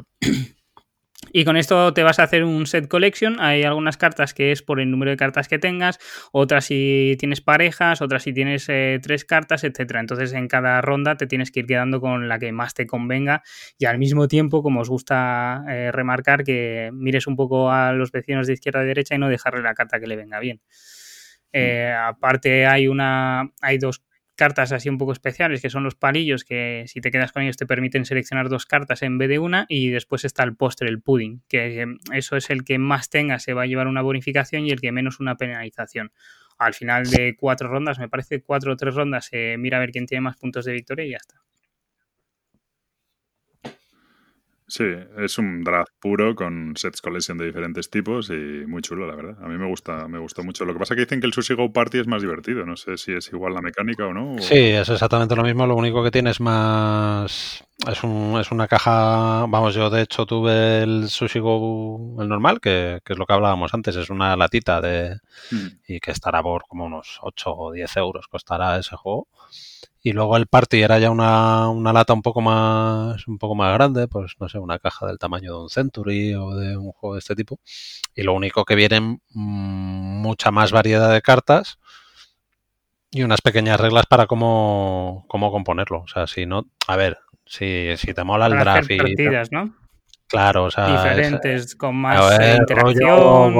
exacto. O sea, es un poco como pasaba con con este, con el de los animalitos, con el, Valle de los Mercaderes, que lo que puedes hacer es eh, mezclar distintos, o sea, coger distintas razas, pues aquí, pues eso, pues a lo mejor que si eh, una partida con más interacción, pues que va a llevar el wasabi, el no sé qué, el tal cual, el otro, o sea, te va dando muchas, tienes muchas más opciones, aparte luego viene una caja súper bonita con, con, con con, o sea, con, joder, con separaciones, con unos cartoncitos para separar los tipos de cartas y demás, y es un poco desarrollar el, menú, ¿no? O sea, que le da mucha más variedad.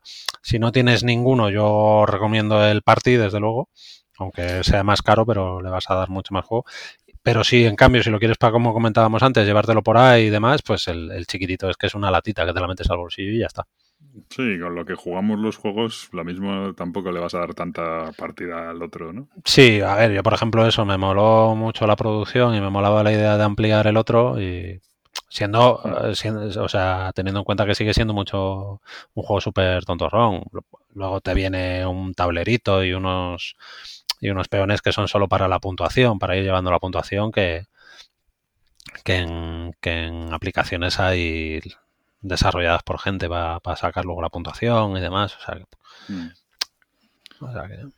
muy majete, sí, sí. Pues Sushi Go. Perfecto. Venga, Preacher.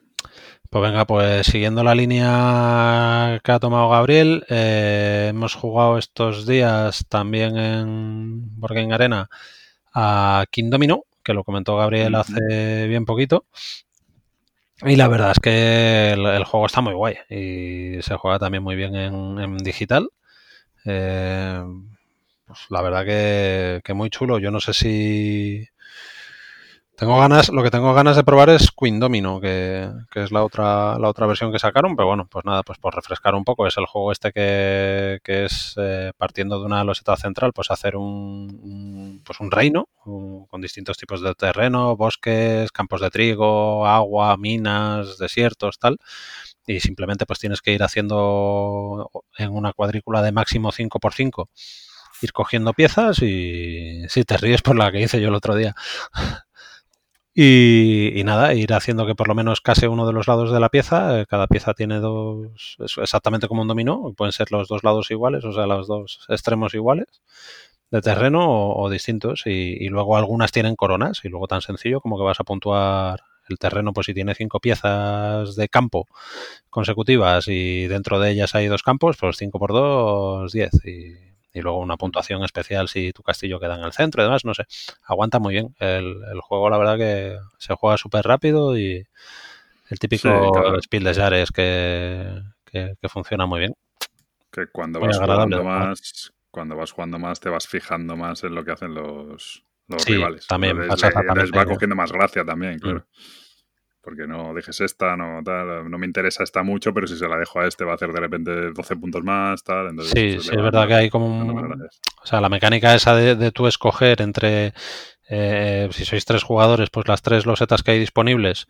Si eliges la peor, digamos, eh, vas a ser el siguiente turno, el primero que elija, pues está, está Claro. muy chulo. O sea, eso mola. Es no solo, no solo cu- cuál coges, sino que eso va a determinar luego Mm. en el siguiente turno si eres el primero o el último. Entonces a veces te sacrificas un poquito por ir antes que los demás y tal. Eso mola. Sí, sí, sí. Muy chulo. Este será súper barato además. ¿no? Sí, 18 euros, ¿no? 16 euros. o- Hmm. 18 Sí, por la versión alemana y con la torre, que es la que recomiendo, porque la versión en de creo no, no sé quién la saca en España, pero no viene la torrecita esa y es bastante práctica. Sí, está bien. Sí, el que tienes tú es muy chulo. La versión esa es muy chula. Muy bien. Pues King Domino. Vale, pues yo siguiendo esta línea que habéis establecido de juegos sencillos, con poco despliegue, rapiditos, voy a hablar de Nemesis. que... Que te lo has llevado a la piscina y has estado una es- Bueno, se puede. Eh, eh, no, la historia es que a raíz del rollo este que tenemos, pues me tenía yo pendiente jugar la campaña con el Nemesis en el original, o sea, el Kickstarter venía un- una especie de cómic con una campaña para jugar cooperativo solitario. Ese cómic lo en España no se ha vendido, pero lo publicó Edge en PDF. Creo que ahora, porque han quitado su tienda y no sé qué, no se puede conseguir directamente de Edge, habrá que pedírselo, el PDF se la descarga mucha gente, o sea que si lo pedís por ahí seguramente os lo puedan dejar, porque era un PDF gratuito en su momento. Y, entonces, bueno, ¿qué, ¿en qué consiste esto? Es la verdad es que es una especie como de cómic, en, en, y entonces te, tú lees unas páginas de un cómic y de repente te dice, venga, haces el setup del escenario, ¿no? Entonces te coge el tablero, te lo coloca y te dice, bueno, coloca esta casilla, esta, eh, normalmente en el Nemesis las losetas se colocan al azar, pero en este caso te dice, no, coloca esta loseta, eh, este, pues los camarotes en este sitio, el generador en este otro sitio. Hay como tres o cuatro losetas sí que vienen determinadas donde están y el resto sí que se colocan al azar. Entonces te hace como una especie de setup eh, dirigido. Y luego te dice, coloca la ficha de evento 7 eh, al entrar en tal, en, tal, en tal casilla, ¿no? Entonces tú cuando entras, por ejemplo, en los camarotes, te vas al cómic y lees el evento número 7. Y entonces pasa algo. Y, ese, ¿Y cuál es la historia? Que normalmente en el, en el Nemesis, el Nemesis, no- la gracia que tiene en principio es que es un juego semi-cooperativo en el que cada uno tiene su misión personal y tal. Tiene un modo cooperativo en el que todos tenemos una misi- unas misiones conocidas y tenemos que conseguirlas antes de escapar. Y en este modo, la gracia que tiene es que cuando empiezas el escenario realmente no sabes, se parece un poco al Arkham Horror de cartas en ese sentido, que no tienes el- a lo mejor el final, la misión final de la partida, tú no sabes, simplemente sabes que tienes que llegar al generador y cuando llegues al generador se produce un evento que desencadena algunas situaciones, te dice, bueno, pues aparece eh, un alien en no sé qué sitio, eh, se rompen los motores y, eh, tienes que ir a tal, yo qué sé, no me lo estoy inventando por no hacer spoiler. Y te dice, ahora tienes que conseguir que un, que un jugador llegue a tal sitio y, y una acción haciendo no sé qué. Y cuando llegas y haces eso, pues de repente ocurre otra cosa que de tal. Y en función de las decisiones que vas tomando y los eventos que vas haciendo, pues va, va cambiando y te, luego te dice, lee el final 1, lee el final 3. O sea, en ese sentido está, yo no sé si está inspirado, pero se parece bastante al Arkham, al Horror. Bueno, dicho esto, la historia eh, que te cuenta el cómic, mm, en mi opinión, no tiene ni pies ni cabeza, ¿vale? O sea, no, es que merece, no merece la- la pena. Dicho esto, sí que el modo de juego me ha sorprendido gratamente. Incluso para jugarlo cooperativo, o sea, aunque este no es el modo cooperativo puro, el juego me parece que la mecánica del juego aguanta muy bien el cooperativo. O sea que, aunque lo que tiene este juego muy gracioso es el tema de la tensión, de no saber si te la están jugando y tal, simplemente la mecánica de cómo, te, de, de cómo se manejan los personajes, de cómo se consiguen los objetivos, eh, etcétera, ya es, un, ya es un juego que funciona muy bien, muy fluido, muy interesante y se puede jugar perfectamente en cooperativo también. Yo en mi caso lo he jugado en solitario, pero, pero que que no es que el juego quede descafeinado o tal, eh, está, me, ha sorprendido gratamente. Vamos, yo he jugado tres partidas en una semana y me ha gustado mucho. Y me, me acabó la, la, campaña que viene en el cómic se vienen cuatro partidas y me he jugado tres porque había una que me la he saltado por, por cómo se ha desarrollado la historia, te decía que te la tienes que saltar. Y, y la verdad es que me ha gustado mucho, lo he disfrutado. Está, está curioso. Y eso es otra manera de darle salida al Nemesis, sobre todo ahora que, que no se puede jugar con mucha gente. Para cooperar contigo mismo, muy bien. si, tuvieras, que cooperar conmigo. Hombre, hay momentos en los que hay que decidir que alguien se quede atrás, también os lo digo. ¿eh? Claro, por eso es mejor que lo juegues en solitario. que, que, decida yo quién de los, de, los tres personajes. Esa es otra. Yo llevaba tres personajes. Se puede jugar con dos o con, con, uno solo, creo que no. Se puede jugar con dos o con tres o con cuatro. Y yo he llevado tres y sin mayores problemas, porque tú tienes tu macito de cartas, que tú tienes tus cinco cartas que robas y, las, y ejecutas dos acciones, le toca el siguiente. y también tiene la parte táctica de ver qué acciones haces, cómo colocas a los personajes. Claro, porque en el modo normal uno se mueve y va un poco a su bola bueno, a lo mejor ese es mi caso, pero, pero que pasas un poco de los demás. En este sí que puedes colocar a los personajes de manera que te quedes en la habitación de al lado para que el otro pueda moverse sin generar ruido, tal, o sea, toda esa táctica que tiene el juego realmente la aprovechas más porque al ser tú solo te lo puedes pensar más y tal. Entonces, mola. Está bien. Sería gracioso saber cuál es tu personaje preferido y al que vas a poder salvar cooperando tú solo.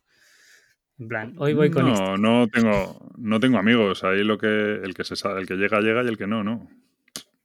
Eso. Alguno tiene que. Si uno tiene que ir a los motores y revisarlos antes de que. para que los otros dos se salven, pues. El que tenga más posibilidades, el mecánico en ese caso.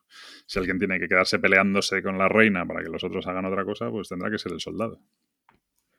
Esos, esos roles los decide la empresa. Ya. Bueno, pues eso, en Nemesis. Muy bien. ¿Tenéis alguna cosilla más o mm, no? Pasamos a reseñas. Eh. Yo creo que tengo una más. Además, esta va a ser graciosa. Ah, bueno, pues vale. El Wildlands. Let's go. Que no Ah. sé si lo dijimos la última vez que lo jugamos. No, no, no. Mm, No. Pues partida muy divertida con, con vosotros dos, de hecho, porque jugamos a tres con el mapa nuevo. Yo creo que sí, todo lo el hemos mundo va, comentado. no sé si todo el mundo va a estar de Hombre, acuerdo. ¿por qué te crees que ha dicho que va a ser gracioso? Pues ver, eh, eres, el, eres- eres el enviado en, en Estados Unidos y tienes un poquito de lag. Sí, sí, sí, lo estoy viendo, pero no puedo hacer nada ahora mismo. No, no, Mucha no, gente viendo Disney Plus ahora mismo. Hmm. Pues el caso es que el Wildlands lo volvimos a jugar y eh, uno empezó llorando antes de la selección de los personajes, bueno, de las facciones en este caso. Y lo más destacable es que elegimos el mapa nuevo, eh, que tiene el de los portales. Y eh, muy entretenido el, el mapa, sí. Y casi que con el lago os dejo seguir a vosotros. No, hombre, no, que si no pasa nada. A ver, eh, ¿quién empezó llorando? Yo. Yo simplemente dije lo que, lo que iba a pasar y pasó. Que era que, que tú te habías cogido a los que zurraban y nos ibas a zurrar y que a Pritchard le habíamos dado uno que, que le íbamos a zurrar y no. Y efectivamente pasó exactamente eso. Yo me lo pasé bien. El mapa mola un montón. Tiene unos portales que básicamente hace que tele, teletransportes y tal. Y luego por cómo están hechas las alturas también está bastante chulo. Es el del map, el map, es del mapa del, del pack 1, yo creo. Y está muy guay. Y yo me lo pasé muy bien, aunque no hice nada en la partida en especial. Preacher ahora, bueno, que comente, no le hizo ninguna gracia. creo. A ver, a mí el juego, si tuviera que, que evaluarlo según mis dos partidas, que fue que han sido una, igual hace, igual no, yo creo que casi seguro, ¿no, Gabriel? Más de un año ya que me lo enseñó Gabriel y lo jugamos a dos, que creo que no es su número. Y la del otro día, que al parecer lo que pasó fue que la facción que llevaba yo era como la más débil, pero que tenía mecánicamente como más intríngulis, ¿no? Entonces, pues quizás, a- o sea, vamos a ver, que no disfruto, o sea, una porque no es el juego en sí, que es a dos jugadores, y la otra que no lo disfruté porque básicamente no jugué, o sea, me limité a, a ser el, el punching ball del que sacasteis los puntos vosotros dos. Entonces, pues eh, sí, o sea, no, así a bote pronto te diría que no, no sé qué se le, qué se le ve, pero me gustaría jugarlo más, o a lo mejor con una facción, digamos, más, más Diferente. estándar y demás. pero sí me gustaría preguntaros, porque sí me llama la atención que a uno de los dos os, os había escuchado antes hasta ahora, pero ahora lo habéis comentado los dos.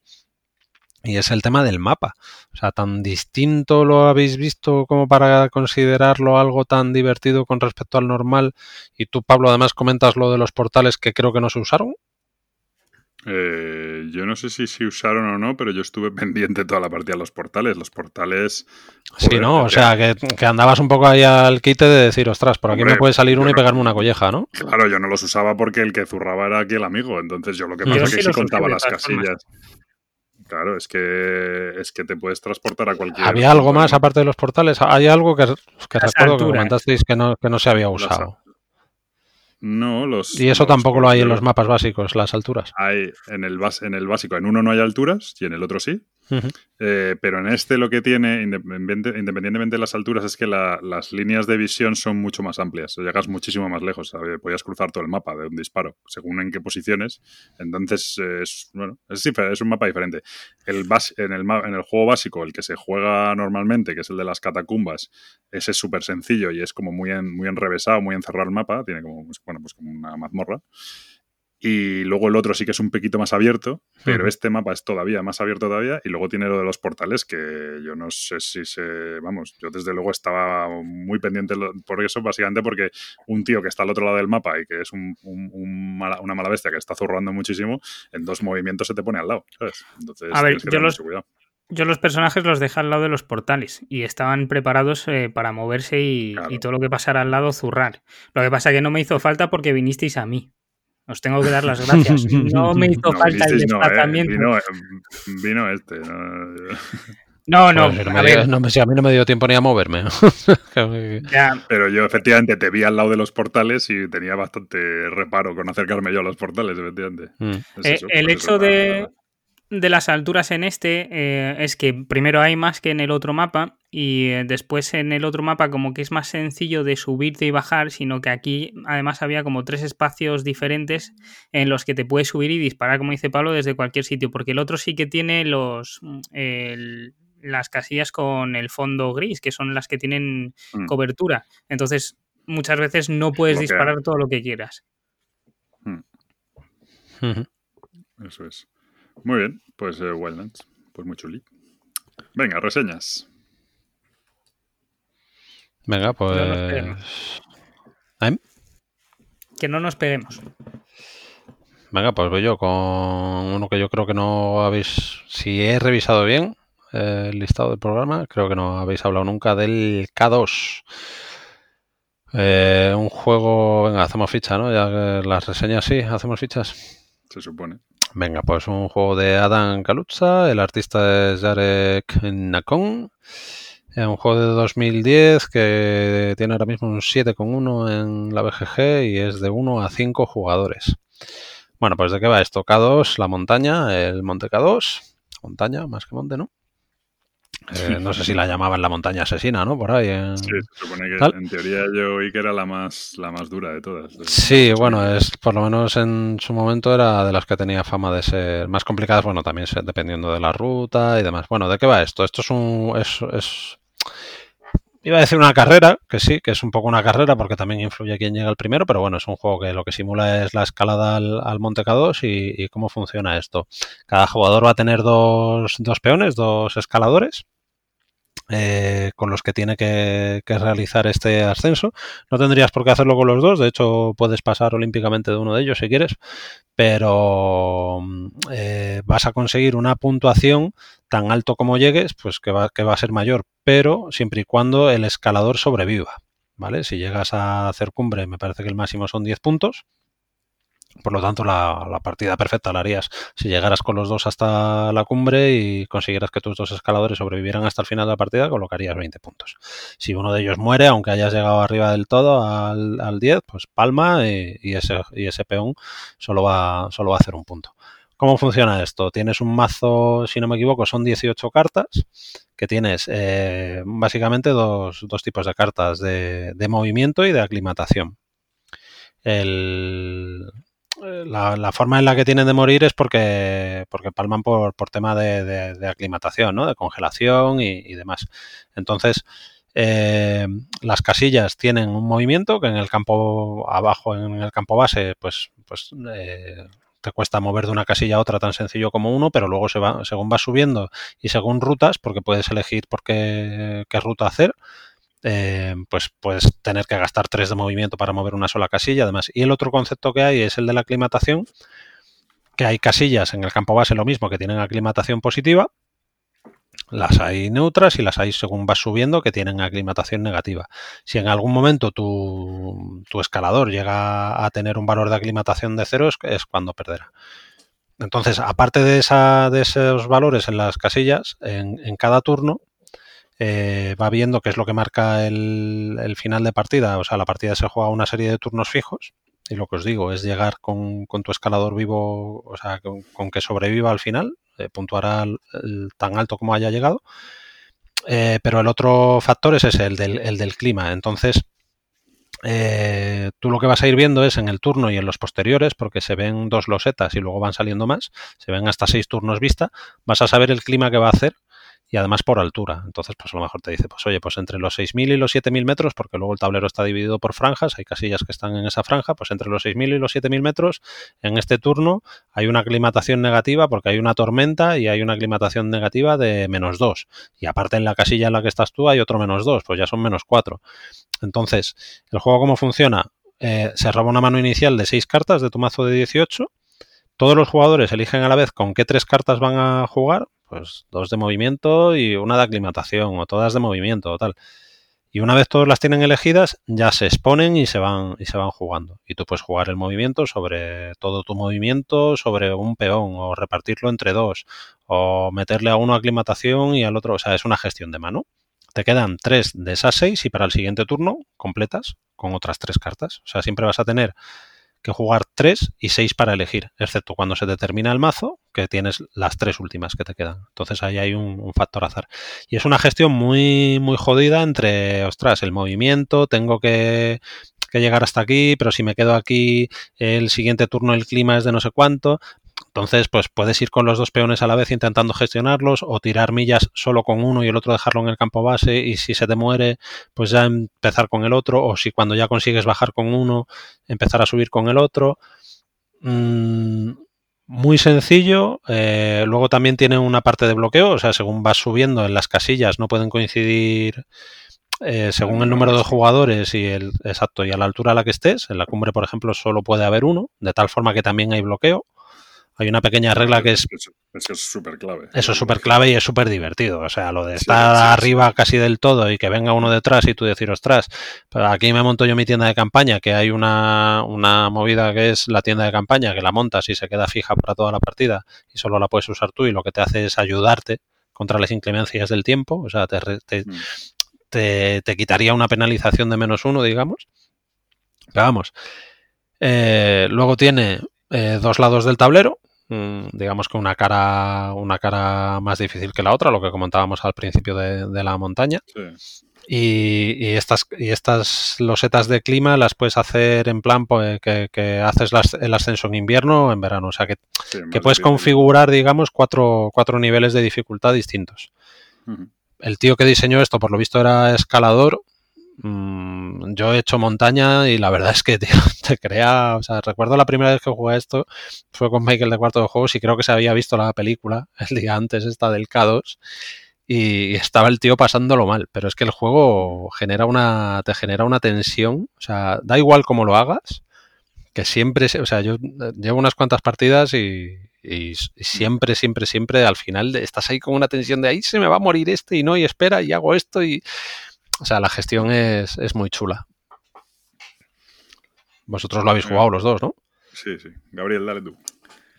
Eh, pero dale, ¿qué? Podría opinar sobre el K2, ¿no? Digo yo. Eso digo. Pues eso dice. Joder, qué macho, de verdad. No, no, claro, dices, dale tú, dale tú. Pues eso eh, no. te estoy cediendo. Te estoy cediendo porque tienes lag, no sé si es de conexión o personal. Y entonces te estoy cediendo. personal tengo mucho, pero eso ya es otro tema.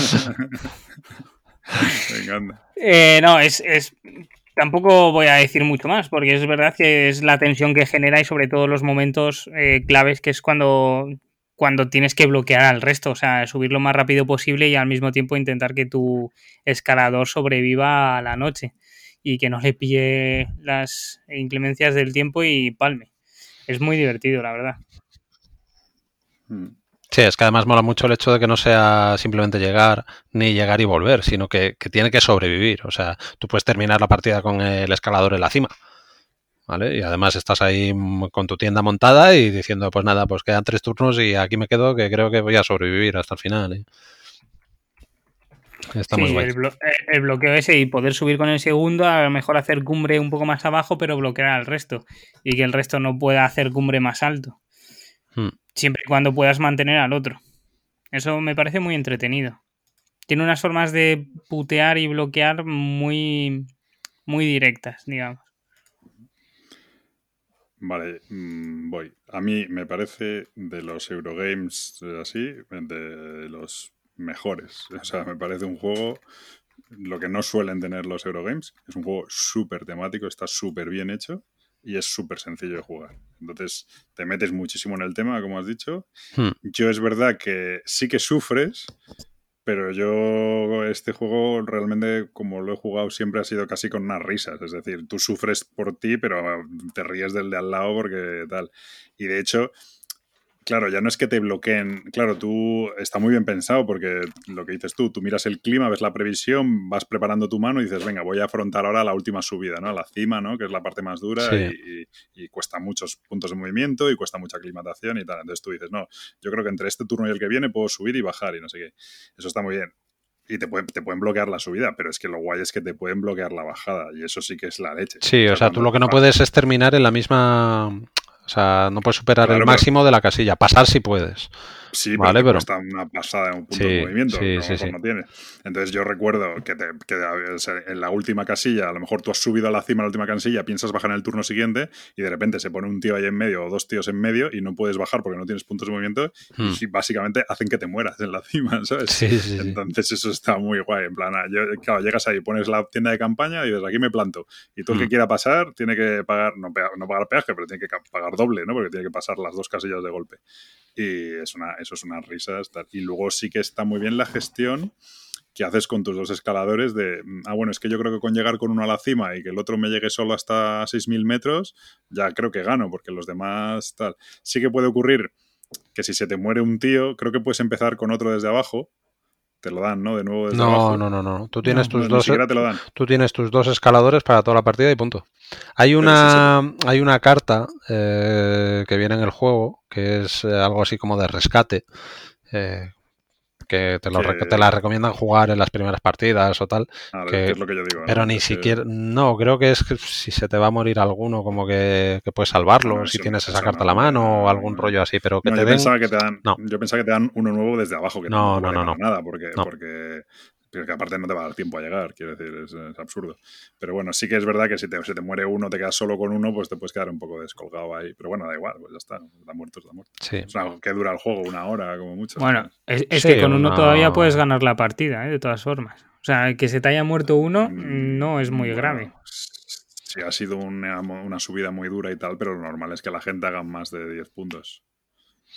Bueno, eh, o sea, es que, a ver, el, factor azar está muy bien medido también, y, pero te puedes encontrar con que eh, barajes y todas tus cartas de... O sea, porque el, mazo son 18 cartas, pero por el número de, rondas que tiene el juego, si no me equivoco, lo ciclas completo tres veces en una partida. Entonces, te puede pasar eso, que a mí yo no recuerdo exactamente cómo fue, pero porque hace bastante tiempo, pero, pero sí si tuve una partida de estas que, sí, que me había ido muy bien con los dos, barajé y era como todo, ostras, y una, o sea, todas las cartas de aclimatación que tienes bastantes menos que de movimiento, al final del mazo, pues a la mierda. Los dos tíos dejaron sus, sus cadáveres congelados ahí, ¿no? Pero vamos, este, este eh, comentar que está en la plataforma Board Arena, por si alguien lo quiere probar online, que estos días pues es lo que hay y que aquí lo saco, si no me equivoco, más que Oca, pero tiene un par de expansiones que en, castellano no han salido. Entonces, la dependencia que tiene del idioma es nada más que el manual y yo, por ejemplo, lo cambié mi copia en castellano y, y lo tengo todo en inglés, o sea que si a alguien le interesa, pero sí es verdad que yo he probado otros juegos de escalada y no, y no, No, no, no, no, recrean esto ni de coña. Tan- aparte es mucho más sencillo, sin tanto artificio como hacen como hacen O sea, otros este juegos, ¿no? Que sí, la- con la cima o todo Sí, eso, no tiene sí, sí. Este es un juegazo. Hmm. Muy, muy, muy, muy bueno. Muy bien, pues K2, perfecto. Gabriel, Ahora ya puedo ir con el juego, ¿no? sí. Eh, voy a hablar de uno que hemos jugado tú y yo, eh, Pablo, que es el Untamed, eh, Feral Factions, ¿vale? Que es un juego de Jeremy Falger y Milan Lefferts y es de Grumpy Old Games, que esto salió en Kickstarter.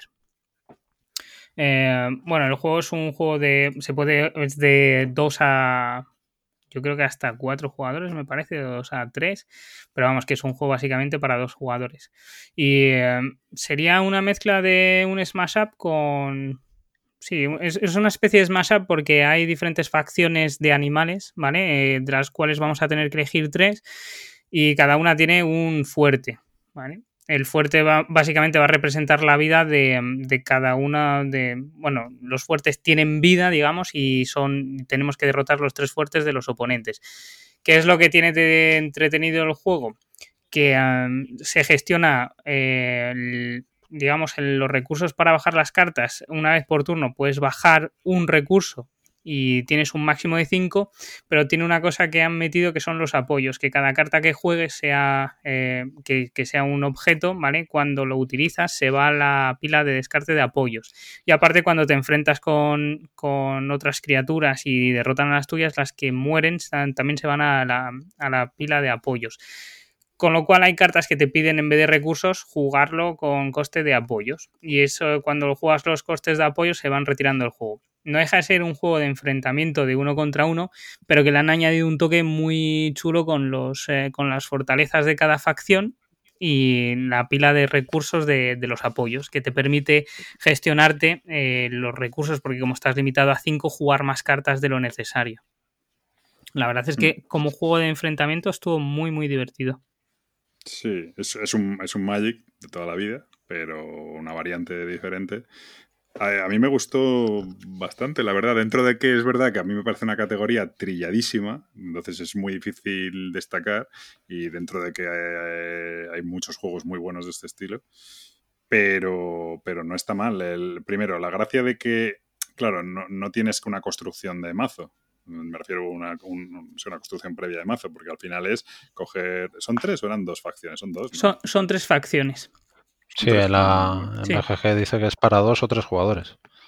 No, ya, ya, pero me refería, es que lo que lo que dice Gabriel es que tú coges, hay, hay como, pues sí, pues eran tres, hay, no sé, ocho facciones, ¿no? Algo así que vienen en la caja. Entonces tú coges tres, las mezclas y ese es tu mazo, ¿sabes? Entonces no tienes una construcción de prepararte. O sea, sí tienes variedad en el sentido de que no vas, de que puedes hacer muchas combinaciones, pero no tienes que prepararte una construcción. Ah, o sea, tú tu mazo lo haces mezclando tres facciones distintas Exacto, de las que te vienen. Claro. Sí. Eso sí. es. Entonces tendrán que venir nueve como mínimo, ¿no? Seis para tres jugadores. Pues serán nueve a lo mejor, sí, no lo sé. Uh -huh. eh, a ver, la historia es que te dice que con dos cajas puedes jugar más jugadores también. O sea, que Bueno, es cuestión de, de tal. Pero bueno, es un juego para dos, yo creo. ¿eh? Y luego la otra gracia que tiene, efectivamente, es lo de, lo de que básicamente tienes como dos cementerios. Tienes el primer cementerio donde van las cosas que usas, donde van los tíos que mueren, y esos se quedan ahí pendientes. Y luego esas cartas que están en ese cementerio las puedes usar para potenciar. Pues te dice, este tío cuando ataca puedes gastar dos cartas del, del support, que le llama, para darle un más dos, por ejemplo, ¿no? Y entonces las vas gastando. Entonces, mmm, también juegas mucho con las cartas que van al support para luego preparar ataques más poderosos, etcétera. Está, está guay. A mí me ha gustado. Y luego es muy, muy, muy bonito. Uh -huh. Muy bien hecho. Sí, este es Sí. uno que me comentaste tú, Gabriel, ¿no? Que pensabas que me iba Sí, a hombre. Por, sí, porque por tu pasado de magiquero, digamos, creo que, que puede cuajar. Sobre todo que es muy rápido. Y ya te digo, tiene. Así es lo que dice Pablo, que el sector está súper trillado, que juegos de estos tienes los que quieras y los que te imagines. Pero sí que le añade como dos o tres vueltas de tuerca, de las cuales te hace disfrutar un poco más. Y es, es, es una tontería, pero simplemente la pila de apoyos eh, para poder jugar, ya no solo para poder jugar más cartas, sino para poder potenciar tus cartas. El hecho de el ataque, realmente cuando tú eliges atacar con tus criaturas, eliges a qué quieres atacar, al menos que tenga una palabra clave de guardián o cosas así. Pero tú eliges si derrotar a enemigos. Esto es un poco como el Hearthstone, ¿no? ¿Qué hago? ¿Derroto a los enemigos que tengo enfrente o ataco directamente a la fortaleza del contrario? Si ataco a la fortaleza le reduzco, pero a él le van a quedar criaturas. Él va a poder atacarme directamente a mi fortaleza. Entonces es un poco esa tensión de tira y afloja de le reduzco, pero me ataca, etcétera. Y, la verdad es que como todo lo que muere te va a la pila de apoyo, entran en, digamos, en juego los, las fortalezas que a su vez tienen unas, eh, unas habilidades que también se activan con las cartas de apoyo. Entonces está muy bien medido en ese sentido de qué hago y qué puedo utilizar. Y como estás limitado a cinco recursos en toda la partida máximo y hasta el turno 5 no los vas a tener todos, mínimo, porque puedes decir no jugar carta de, si no te viene bien, carta de una carta de tu mano como recurso. Pero eso puede ser que te ralentice un poco más. Entonces, no sé, tiene una vuelta de turca muy interesante. Muy bien. Pues, pues este es, ¿Cómo es? ¿Amferal o cómo es? No, es un Tamed Feral Faction. ah, eso, vale. Me lo había inventado. Un, un Tamed Feral Faction. Está, está chulo. Muy bien. Pues, ¿y esto se puede encontrar y comprar? Y sí, creo que sí, que tenían distribución normal. Ahora, ahora mismo no sé. Esto valdrá 35 euros tranquilamente, ¿no? No, pues no, era bastante barato, creo recordar. Pero vamos, que estoy hablando de memoria y ahora mismo. Y eso es en, Kickstarter, que luego lo mismo, la distribución no es lo mismo. Bueno, estoy viendo aquí en Bélgica 25 euros una ah, caja básica. Pues no está mal. Muy bien. Perfecto, venga, pues voy yo con el famoso Too Many Bones, que, está todo el mundo con este juego que no, no, ya es un juego que tiene tiempo, ¿eh? no, no, estamos descubriendo la pólvora, ni yo ni los que lo están jugando ahora, pero, pero bueno, yo lo he podido jugar bastante, creo que tengo, si no me equivoco, 10 partidas ya este juego.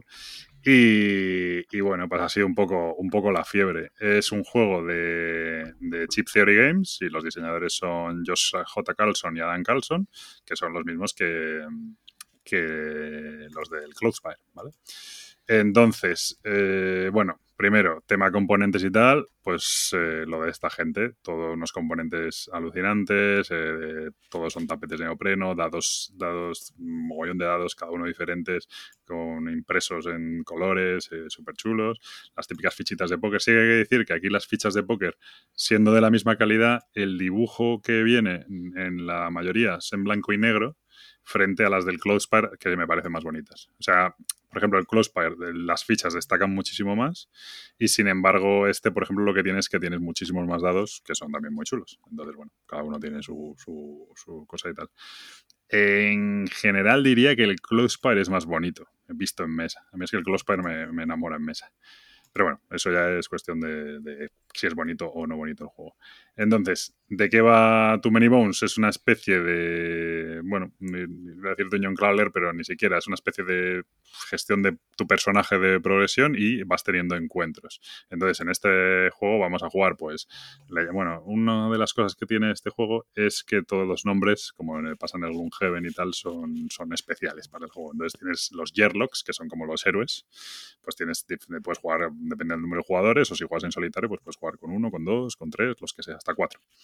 Y, vas, eh, entonces, eh, al final lo que te dan a ti es un tapete que tiene unas estadísticas, las típicas estadísticas de ataque, defensa, eh, movimiento y destreza, ¿vale?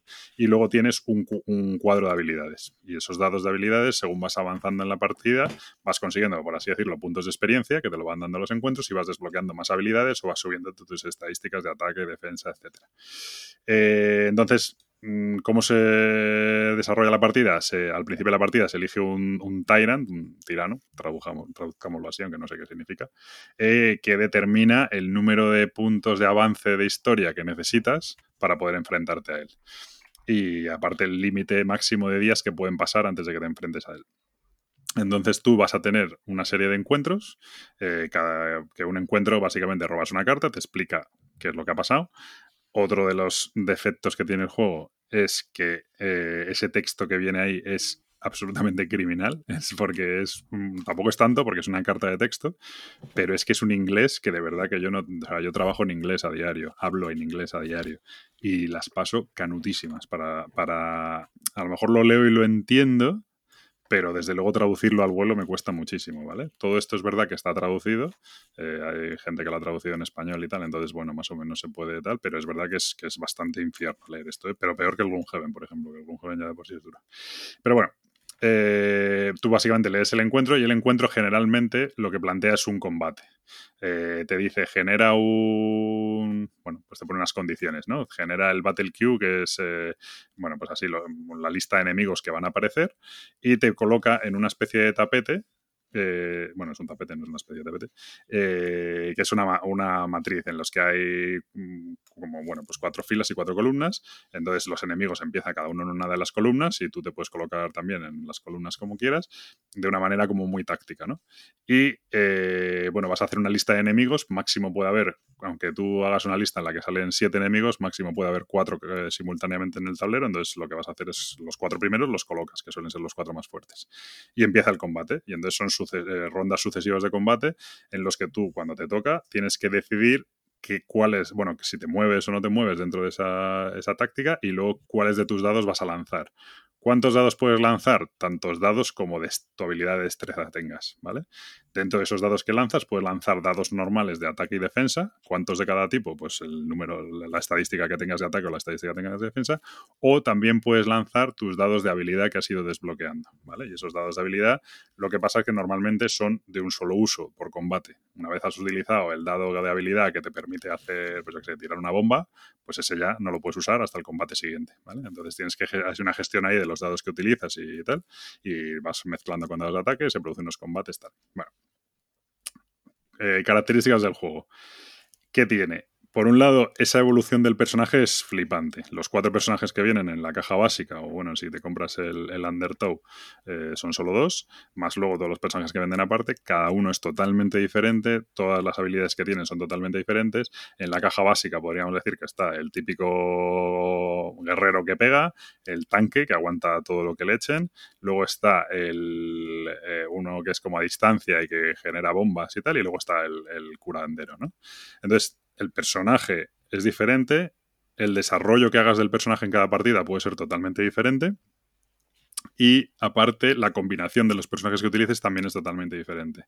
Mucha gente dice, este juego en solitario al principio juega con un personaje. Es verdad que el juego lo que tiene es una curva brutal de entender cómo funciona el personaje. O sea, es bastante es bastante obtus, o sea, oscuro en ese sentido, ¿no? Es, difícil de entrada entender cómo funciona el personaje y al principio no entiendes nada y dices es imposible, ¿no? Entonces, empezar con un solo personaje facilita porque solo tienes que manejar uno, pero mmm, yo creo que no hay comparación de diversión entre jugar con uno, jugar con dos e incluso con tres, aunque sea en solitario, ¿no? Porque la combinación táctica que generan es mucho, es mucho más divertida. Pero bueno.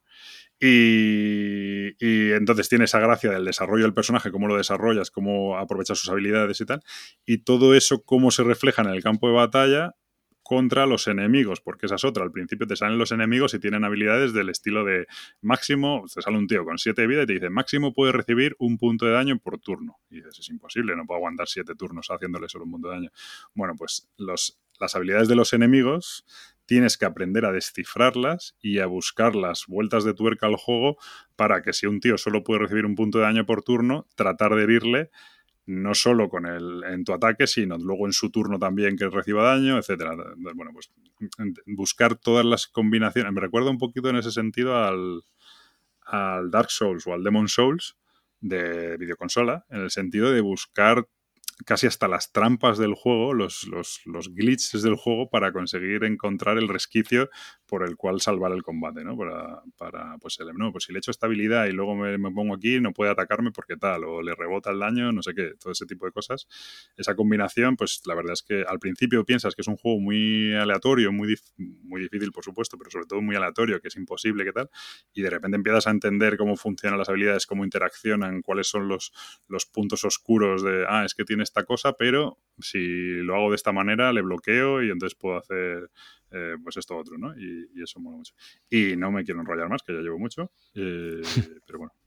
Ya luego doy ya más opinión, opinión personal. Pero bueno, eso es un poco la característica del juego. Más o menos entendido, ¿no? No sé. Sí. Sí, yo que no lo he jugado, más o menos. Vale, vale.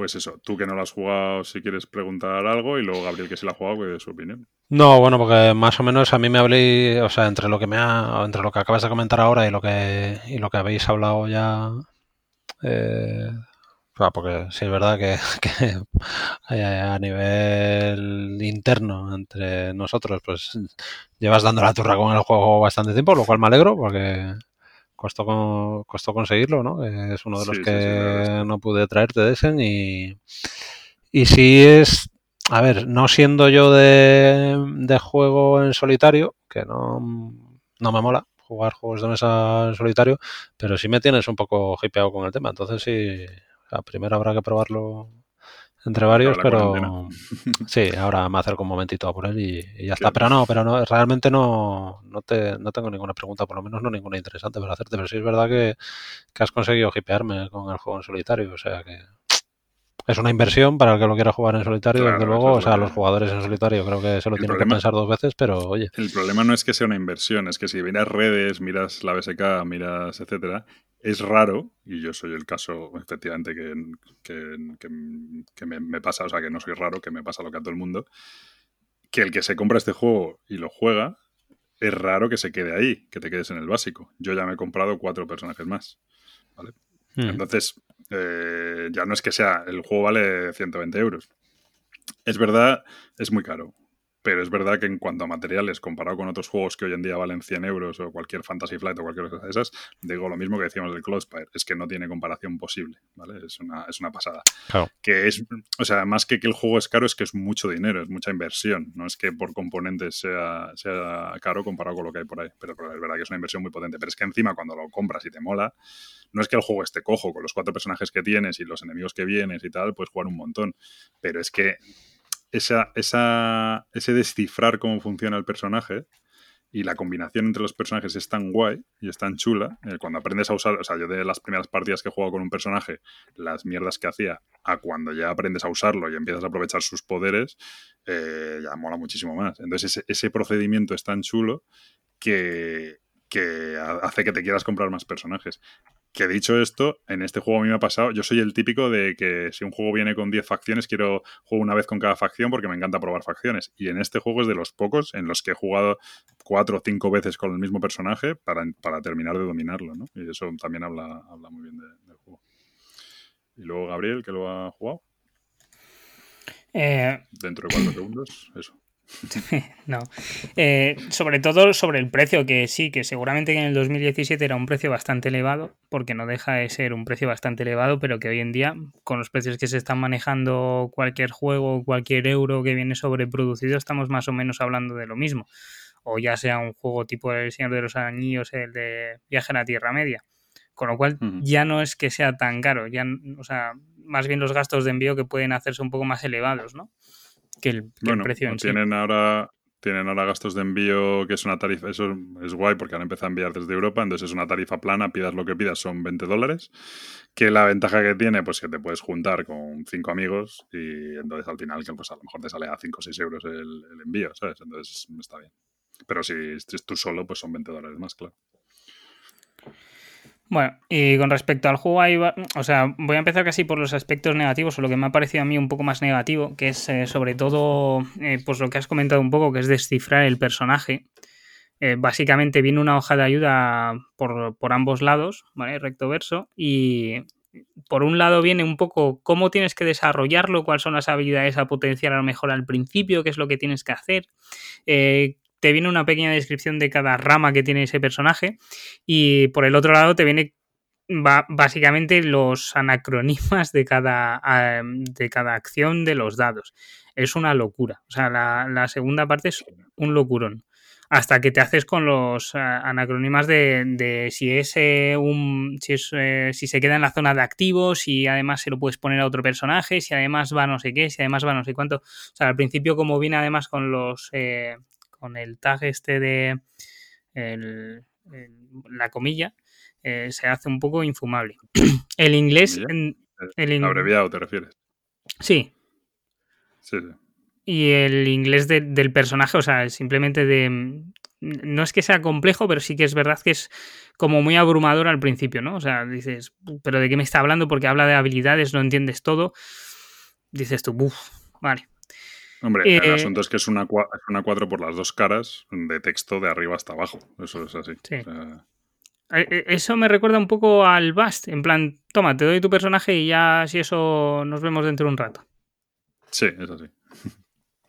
Y después hay cosas que, bueno, que, es verdad que en las partidas que hemos jugado sí que hemos utilizado poco, que son los loot, ¿no? Que es la manera de desbloquear tirando la tirada de dados esa, que al final de la ronda tienes como varias opciones eh, con tus personajes y una de ellas es desbloquear un, una especie de, tesoro, ¿no? De cofre. sí, a, Mí, a, mí, me parece un, un pegote bastante gordo.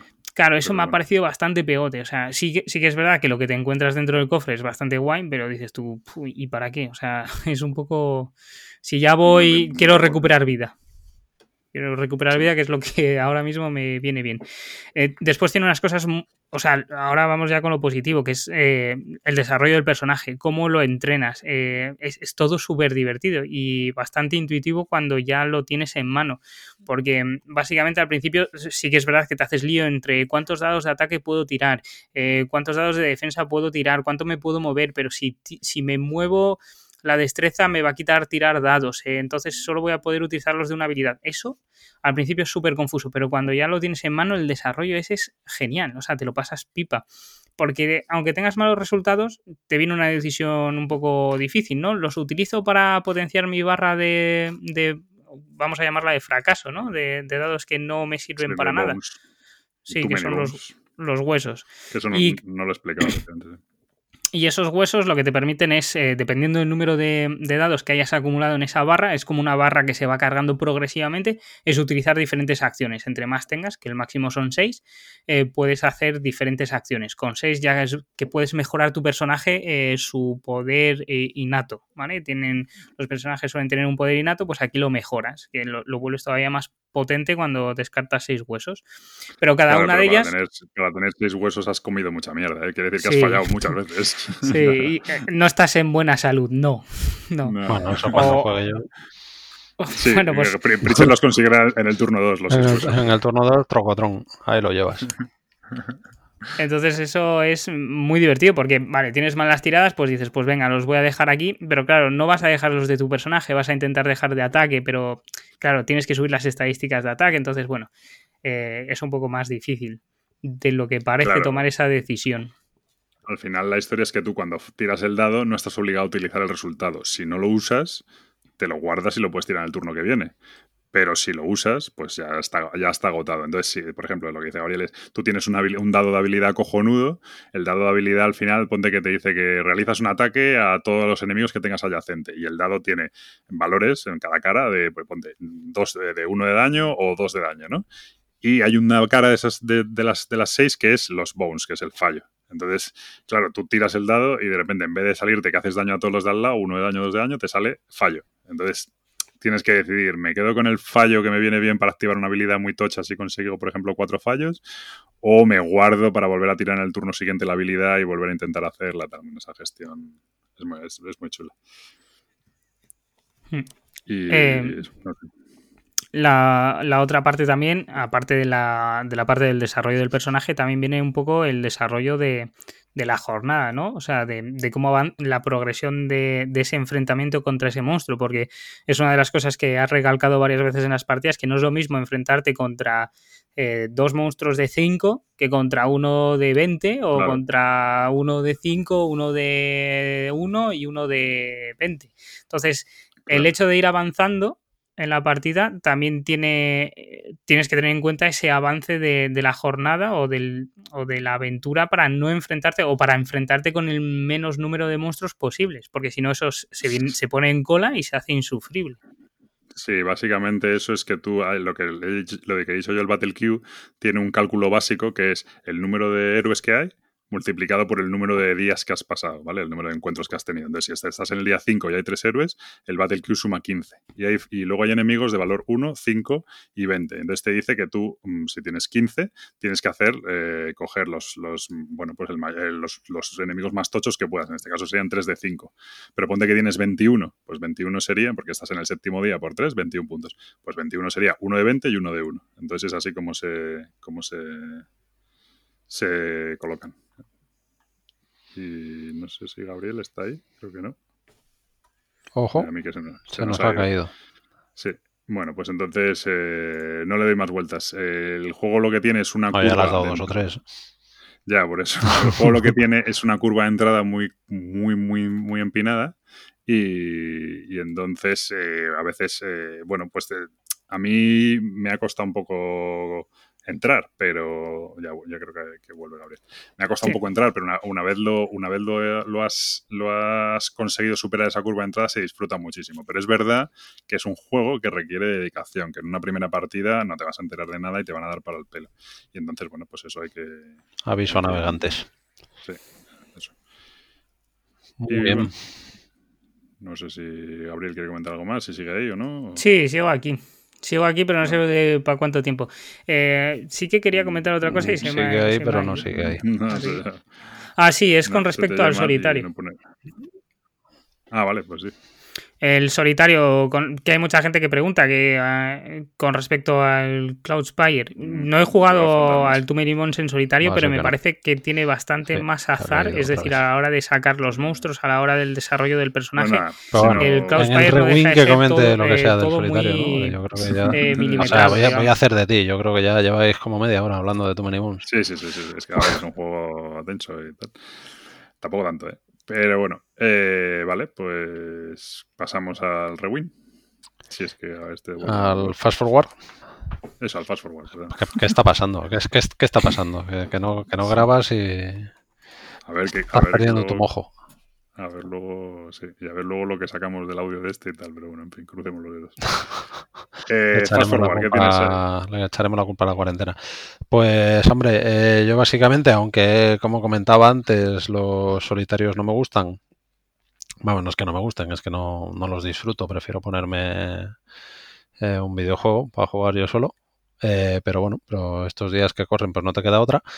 Y si es verdad que no, no, encuentro el momento, porque por suerte pues estamos jugando bastante por plataformas digitales y demás, pero sí me apetece bastante el meterme con el Arkham Horror LCG en solitario, que es el único juego que de verdad he disfrutado en solitario.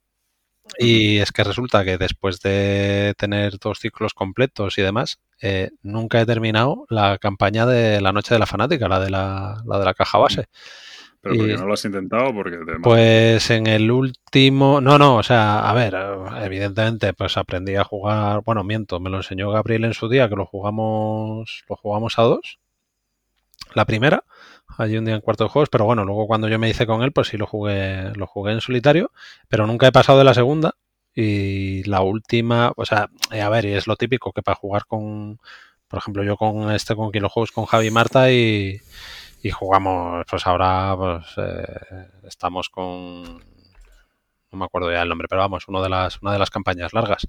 Y entonces, claro, yo por ejemplo, coger a ti y decirte, vamos a jugar la noche a la fanática, pues a lo mejor me dices, ah, vete ya por ahí. No, no, a mí me mola mucho el juego, ¿eh? yo lo juego encantado. Pues no sé, como tengo esa sensación, pues al final, pues alguna vez lo he probado en solitario y si es verdad que la, la última vez que lo intenté, en la primera fue un paseo, la o sea, esa campaña del, del juego base son son tres partidas. La primera fue un paseo y la segunda fue eh, lo que acabas de comentar antes. Segundo turno a la calle. O sea, con dos, con dos jugando con dos personajes. Y entonces tengo ganas de, sentarme. Dices la, segunda, el segundo escenario. El segundo escenario de los tres que conforman lo de la noche de la fanática. Pero el caso es que pues el, ¿eh? Es que el tercero no lo he visto nunca. O sea, no, no he llegado a jugarlo nunca. O bien porque lo he dejado, o bien porque como fue en esta ocasión que pensé que me iba a hacer los tres del tirón, fue lo que te digo. o sea, Si, si te dejo que me coloques el mazo para putearme, yo creo que lo haces así, es en plan, había, sin hacer spoiler, un monstruo súper tocho, como que, bueno, no voy a decir por qué está ahí, pero sale desde el principio y puede salir en cualquier sitio. Pues sale, eh, o sea, no, miento. No fue la primera carta que robé, ¿vale? Del, Claro, del mazo de claro. encuentro. Vale, de- después de equivocarme, decir, bueno, lo que tengo que hacer es huir, vale, en el siguiente turno sí que huyo, y lo siguiente que y lo siguiente que robo es un bicho alado que me coge y me lleva volando y me suelta y además a donde está el otro además o sea que fue como en plan y además normalmente lo juego con dos personajes y sabes decidir jugarlo con uno solo para probar un mazo específico de solitario y demás y fue como Mm, a la parece- mierda Me parece, más, me parece más aburrido jugar con un solo. Sí, personaje. es más aburrido, sí. Yo creo que, que el montarte tus sinergias y el decir, a ver, el, el jugarlo entre dos mola mucho porque, o sea, uno solo con dos personajes mola mucho porque te montas tú tus sinergias y no tienes Claro. que discutirlas con nadie, de decir, oye, pues yo creo que esto, yo que tal, te genera dudas, no. Haces lo que sea y ya está. Mm. Si es verdad que yo por lo menos para, para jugarlo en solitario con dos, tío, uso unos marcadores para, para llevar el número de acciones, porque aunque son solo tres acciones, pero es lo típico de hago una para luego hacer con este tal cual, no sé qué, tal cual, la haces. Y dices, vale, pero espérate, que a lo mejor ahora era mejor no sé qué, la haces otra cosa y luego, espérate, ¿y cuántas llevo? Dos o tres, así que al final uso unos tokens para Mm. llevar el número de acciones. Debo ser así de Monger, que hoy todavía no me lo has dicho, así que me lo digo yo. No he hecho nada. Y ya por eso digo que me lo digo yo. Iba a decir, a mí no me hace falta. Ah, bueno, Son tres acciones al final. No, pero, pero, pero sí, eh, a mí me gusta más con dos porque si no el personaje que te tienes que hacer es un, eh, para jugar con uno tiene que ser demasiado neutro. en mi ¿Pero opinión. lo has hecho Entonces, alguna vez? Jugar con uno. Sí. Sí, sí, sí, Ah. sí, me hice una me hice casi una campaña entera con uno, pero A mí se me ha molado, ¿eh? Lo que sí es verdad ver, es que, sí, claro, que si, sí, mola, si, si te lo matan, pues adiós. Mientras que jugando a dos, pues claro, pues, pues la tercera misión de la casa de la fanática flipas, ¿eh? Ujú. Pero bueno, pues nada, a ver si ahora en estos días te tenemos Consi- por ahí, Gabriel. consigo desplegarlo. Eso, que estamos con el fast forward ya. Sí, me si quieres imagino. decir algo del Too Many Bones, No, no, no, no pasa nada. En Bueno, algún momento. En, en Rewind, como En dice Rewind. Bridger. Muy bien. Pues, ¿tienes algo así que quieres jugar? Sí, eh, os estoy esperando. It's a Wonderful World. Huevos Tiene los huevos como el caballo el espartero, tío. O sea, tío. qué tío, qué tío, macho, que nos está esperando. Yo sé que te estoy esperando. ¿no? Cuando saque la o sea- puntera a ver para allá te voy a dar una paliza. Para poner en contexto, cada vez que hemos ido a su casa en los últimos tres meses o cuatro meses, que, es donde normalmente quedamos para jugar, hemos dicho, bueno, ¿qué pasa con este juego que te pillaste en ese y que no ese ni que no sacas? No, bueno, que si campaña, que si no sé qué, sí, sí, me apetece jugarlo, tal, pero durante tres meses así. Y ahora quiere jugarlo cuando no se puede ir a su casa. Muy bien. A ver, Vale, pues sí, yo también quiero jugarlo. sí. No es pero que ¿por qué quiera no lo estrenas allí? Estrenalo allí y ya nos contarás. bueno, pues lo estrenaré y os diré. Pero ahora mismo reunir a tres personas en casa es un poco duro. Ya, bueno, pues a lo mejor. Pero tienen que ser tres por pelotas o. No, hombre, Bueno, pero un juego de draft a dos, pues sí que seguramente tenga algún apaño, pero Vale, sí, sí. Que no podía- estaba, no estaba cayendo en que. Una, una lista de juegos de draft que tienes, pues tienes que tener 10 o 12 tranquilamente, ¿no? O 15. o más. Sí, puede ser. Sí, te iba a decir yo que igual te has quedado un poco corto. Entre deck building y draft, madre mía. Mm. Ese me apetece jugarlo, está muy bien. Y el otro, Vale. si quieres, también es el Dark Ventures. Es, que, es, que, que no es para darle. Encontraste las reglas. Si es que te está, si es que nos está buscando. Luego, claro, luego dice la gente que nos metemos con él, pero si es que no- nos busca las vueltas, es que es un encontró las reglas. eh, Encontró las reglas en la puta caja del juego. Que me dijo que había perdido las reglas y resulta que estaban en la caja del juego. Y la caja del juego es como un. car- No, ni como un carcasón, ni más pequeña. Joder. En fin. cosas que pasan. Eh, Vale, muy bien. Vale, pues yo mi fast forward resulta que, bueno, después de jugar, estoy aprovechando el, lo de la cuarentena para hacer las gilipolleces que nunca hago. Después de lo del Nemesis, eh, me he sacado el, eh, nada más y nada menos que el Shadow of Briston con todas las expansiones y todas las mierdas que tengo. Eh, porque a solas con se, se preguntó, ¿qué juego queréis que pinte ahora? Y uno de los que tenía posibles era el Shadow of Briston. Y le dije, venga, si te pintas el Shadow Bristol, yo me juego la campaña. Bueno, no hay una campaña como tal exactamente, hay una campaña amateur, ya si, lo, si la juego, pues os cuento. Y de hecho empezaba a jugarlo hoy mismo. Y bueno, está bien, es verdad que me estoy haciendo un poco viejo porque tiene un despliegue de, de cartas, de tal, cada vez que haces algo roba carta, vuelve a tirar dado, roba tres cartas, otra no sé qué, que, que se me hace un pelín bola. Pero bueno, Quiero decir, comparado con el Nemesis, por ejemplo, el Nemesis me parecía, dentro de que el montaje sí que es bastante largo, pero luego lo que es el turno es muy, muy esquemático. Y aquí es un poquito trabajoso, pero bueno. Eh, ya contaré. La verdad es que el Shadow Bristol la temática mola mucho porque es en el oeste y, tema de mitos y Cthulhu y tal, entonces está muy, muy conseguido. Pero bueno. Y, y, luego los otros que tengo, pues quiero jugar el V Commandos y el Ghost Stories que tengo por aquí. Pues esos son dos que quiero darles ahora un poquito en solitario. Es que no me da tiempo, se va a acabar la cuarentena y no voy a haber jugado la mitad de lo que necesitaba. Sí, sí, lo comentábamos el otro día en, lo que grabamos, ¿no? En YouTube, que, es lo típico, que siempre dices, joder, lo bien que me vendría romperme una pierna y estarme tres meses en casa y... Mm, no, no, necesitas, necesitas tres años, tío. Muy bien, venga, pues follows and follows. Yo me he dado cuenta que, bueno, ahora lo digo, pero... Venga, pues ya dilo. No, nos dejes en suspense así. No, que me he dado cuenta de que, vamos a ver, que con el rollo este del, final, del fin del mundo y toda esta historia, la perspectiva cambia mucho. Entonces yo tengo una lista que voy apuntando de posibles follows y posibles unfollows a lo largo del año, voy apuntando por ahí y tal. Y entonces no me preocupo luego cuando vamos a grabar de, de pillarme uno. Entonces voy a mi lista y digo, a ver, ¿cuál me apetece?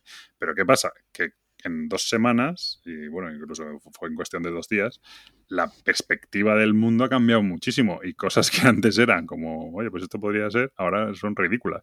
Tengo alguno que es sobre utilidades para Kickstarter, ¿a Kickstarter? ¿Quién coño interesa Kickstarter ahora?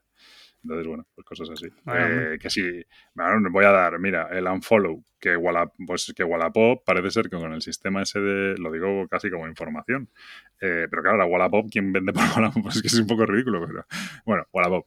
Eh, el sistema ese que tiene de envío, que, te lo, que lo gestionan ellos y tú pagas a través de Wallapop y cuando el otro dice que lo ha recibido, Wallapop te paga a ti, ¿sabes? Eh, parece ser que hay muchas, muchas, muchas quejas de que Wallapop retiene el dinero y no paga y ponen pegas y no sé qué. Sí, pero vamos, eso de siempre lo llevo yo escuchando. O sea, aviso a navegantes no usar el sistema de pagos de, Wallapop. O sea, efectivamente, tengo más claro que, pueden tener problemas y que tal, y que lo bloquean y entonces eso. Sí que es verdad que han tardado bastante, pero han mandado los típicos mensajes de, oye, eh, quedaros en casa y no os hagáis entregas y no tal y cual, que parece increíble, pero lo hablábamos el otro día por privado, pero yo tengo una bicicleta de, spinning puesta en Wallapop desde hace un montón de tiempo que no me pregunta nadie por ella y al final ya ayer o antes de ayer le tuve que poner un, un, aviso en mayúsculas, lo primero de todo, no hago entregas durante el, estado de alerta, porque claro, entiendo que la gente, pues sí, me parece muy lógico que quiera tal, pero que, quiera hacer deporte en casa y tal, pero en fin. A mí, a mí ya me han pedido si enviaba algún paquete con juegos, o sea que... Sí, sí, pero en fin. A ver, vamos a ver, yo no soy partidario, pero si te pones muy así, hay mensajerías que vienen a cogerte la casa y lo entregan en casa. No soy partidario porque habría que, creo que, evitar todo ese, todo ese tipo de contactos tal. Pero bueno, eso en teoría ni está prohibido, ni está tampoco especialmente desaconsejado, ni tal. Eso ya es una cuestión de la conciencia de cada uno y lo que entienda. Entonces eso, eso, eso se puede hacer y es viable y no es no está, está contemplado que se puede hacer. Entonces, bueno, ahí ya. Yo no lo... Y aparte es carísimo. Quiero decir, un envío así pues te costará 8 o 9 euros, ¿sabes? Entonces, no sé hasta qué punto. Pero poder se puede llegar a hacer, pero bueno, también por un juego. Eso es lo que voy con lo de que ha cambiado la perspectiva ahora quién, o sea, ahora te va la vida. Yo me recuerdo que antes yo entraba en Wallapop a mirar todos los días a ver si veía algo tal, por si encontraba un ofertón tal. Es que ahora aunque vea un ofertón, te va la vida ahora por comprarte un, juego concreto. no sé, a mí me ha cambiado mucho la perspectiva en ese sentido. No, no, está claro no. Ahora yo sí tengo que esperar cuatro meses. es que si ahora aparece el juego que yo quería y no sé qué, es que ni lo miro. Es que si tengo que, pero ni en Wallapop ni en ningún lado. ¿sabes? Incluso en los Kickstarter, yo he dejado de apuntarme a Kickstarter, de tal. Es que ahora mismo todo eso pasa un poco a no a segundo plano, a quinto plano, ¿sabes? Entonces, pues eso. No es prioritario, vamos, directamente. Mm. Por eso. Muy bien, pues ese era un unfollow. Ah, bueno, el Unfollow hemos dado muchas vueltas. El Unfollow es a Wallapop porque con su sistema de pago parece ser que luego pone pegas para pagar. Sí, hay gente que- ha recibido el paquete y tal. Entonces, que no os fiéis de eso. Si lo podéis evitar, pues mejor. Pues. Hay muchos medios de pago. Sí. Gabriel, o bueno, Pritchett, me da igual. Dale, dale, Gabriel. Pues yo mi unfollow va para las campañas de Kickstarter que se aprovechan del coronavirus. En plan, no, es que hemos cogido retraso por el coronavirus. Venga, vale. Hasta Ah, luego, porque bueno, es lo mismo. Las que, las que van a entregar. Sí, claro, sí, sí. No, no, no las que están en ello. De hecho, hay muchas que te dicen, no, si seguimos teniendo noticias y se va a entregar el paquete. O sea, es lo que tú dices, yo paso de recibir el paquete. O sea, me da igual recibirlo ahora que dentro de tres o cuatro meses. Es que no, Ya, ahora mismo... Pero me- ahí, pero ahí tienes un problema diferente, porque ahí eh, ponte que esto es un tío que están enviando desde Polonia, y en Polonia, por lo que sea, la afectación todavía no es, digo todavía porque tiene pinta de que va a ser en todos lados, pero todavía no es tan grave, ¿no? Entonces tienen unos casos tal, y allí Polonia está funcionando, y ellos empiezan a enviar. Y claro, efectivamente, enviar a Italia o enviar a España, pues dicen, a lo mejor habría, pero, pero quiero decir que es muy difícil, no está todo el mundo en la misma situación. Entonces ellos envían y ¿qué pasa? Que, que luego no hay reparto en España o, y mientras haya reparto, ¿por qué no van a enviar? ¿Sabes? Es complicado. Hombre, yo no sé, pero pff, igual si, si tú... No sé qué estarán haciendo las compañías de, de mensajería o- ahora mismo, ¿no? Pero igual si tú... En, en teoría parece que están repartiendo. Sí, ¿eh? pero sí, están a lo que te voy es eh, que no sé qué estarán haciendo, si estarán dando alguna opción o tal. Tú imagínate que, que tú convives con una persona que es de alto riesgo. Y lo normal es que si, si a ti te llega un paquete y no lo recibes en X días, lo normal es que lo pierdan, lo devuelvan o tienen su política. Pues a lo mejor ahora tienes la opción de pararlo. O sea, que quiero decir, O que lo has pedido, o que lo has pedido al trabajo y, y no hay nadie en el trabajo. porque tal. también, por ejemplo, eh, Hmm. ¿sabes? Entonces, pues no sé, o a lo mejor si, si tienes algo pendiente, pues a lo mejor podía, o sea, no sé, en el momento en que te llegue el aviso, pues coger, hablar con la compañía y decir, oye, es posible que, que, que se quede almacenado y que esto se entregue cuando tal, yo qué sé. Alguna, alguna opción te debería andar. Lo veo crudo, pero bueno. Ya, Que no se pierdan los paquetes. sí, con eso ya. Efectivamente, a mí me tienen, por ejemplo, que enviar todos los extras del Nemesis, no del mío, sino de siete Nemesis, ¿vale? O sea, imagínate lo que es eso. Hmm. Eh, y justo es ahora cuando lo están enviando. No tengo ni idea, no me ha llegado, no me ha llegado track ni me ha llegado nada, pero bueno, a mí, como tú comprenderás, si me llega ahora o me llega en el mes de junio o julio, me da bastante igual. Sí, Fíjate sí, ya de antes te iba, ya de antes te iba a dar igual, pero. No, pero ah, no, pero no. Yo estaba como muy hipeado y quería que me llegara tal, pero ahora me ha cambiado mucho la perspectiva. Primero porque me va a llegar y, va- Y no lo vas a poder entregar. lo- yo lo puedo a lo mejor jugar mi copia, que justo ahora lo he jugado, pero de las otras me va a quedar con seis cajas aquí enormes que no puedo Hmm. entregar. Y es un poco absurdo. Entonces, realmente, no, por lo que dices tú, para almacenarlo yo en mi casa, que lo almacenen ellos en su oficina. Pero, pero bueno, si se va a perder o lo que sea. Pero bueno, sí. Y luego lo de los re- lo que dice Gabriel, de los- la gente que justifica los retrasos. A ver, es verdad. A que ver, esto es- supone un retraso sí. de cojones. Dicho esto, claro, sí, el Kickstarter tenías que haberlo entregado en diciembre de 2018. Ah, eso te iba yo. O sea, yo ese, ese unfollow, ese unfollow, os recuerdo que ya lo di yo hace tiempo, cuando se empezó a hablar de todo esto y empezaron a poner la excusa, lo, ya de empezaron sí. a llegar actualizaciones ya de que si en China, de que si tal, de que si se retrasaba, que si no sé qué, que si tal. Y a mí, ayer o antes de ayer, me llega la del D-Day Dice, que lo comentábamos esta mañana por privado, yo creo, que eso se financió, si no me equivoco, fue diciembre de 2017 Mm. y llegan eh, diciendo que, que esto, que bueno, que claro, que los retrasos con el coronavirus, que tal, que cual, que no sé qué, y que justo esta semana han recibido los últimos archivos de la traducción en castellano. Es como en plan, pero, o sea, Esto no digas nada, no digas nada, que ya sabemos que, que va con un retraso de la hostia y cállate la boquita que estás más guapo. Mm. Pero bueno. Lo siento, es que no me había enterado de tu unfollow. Ya, claro, como siempre, si es que no pones interés. Venga, pues para seguir con Unfollows y para seguir con Kickstarter, eh, también con respecto al tema de los pedidos y demás, eh, Unfollow para Cool Mini or Not. No sé si habéis escuchado lo que han hecho con en la última campaña eh, así burra del Marvel United, que, tienen la poca vergüenza, porque no se puede decir de otra forma, que, vale, que sí, que esto va a ser eh, el rollo, yo, yo creo que va a ser más grande que un que un Zombicide o qué tal, porque te pones a mirar la campaña que yo no le había hecho caso, porque no soy el tipo de juego que me vaya, pero mm. bueno, aunque el universo sí me gusta y tal, aunque luego la estética no mucho. Pero vamos, que esto va a ser miles y miles de cajas, ¿vale? Y es que esta gente ya, pues es que yo ya no me acuerdo qué, qué Zombicide fue con el que pasó, que, que, que estaban las expansiones ya en castellano en las tiendas y la gente todavía no había recibido los bases o tal, pues bueno, pues esto va a ser tres cuartos de lo mismo. O sea, el Unfollow, ¿por qué va? Por eh, esto tienes, pues eso, juego base y un chorro de desbloqueos y de expansiones y de tal.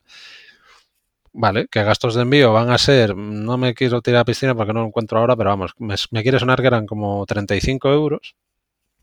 Pero ahora te llegan y te dicen que si lo vas a querer en una oleada o en dos, ¿vale? En un envío o en dos. Mm.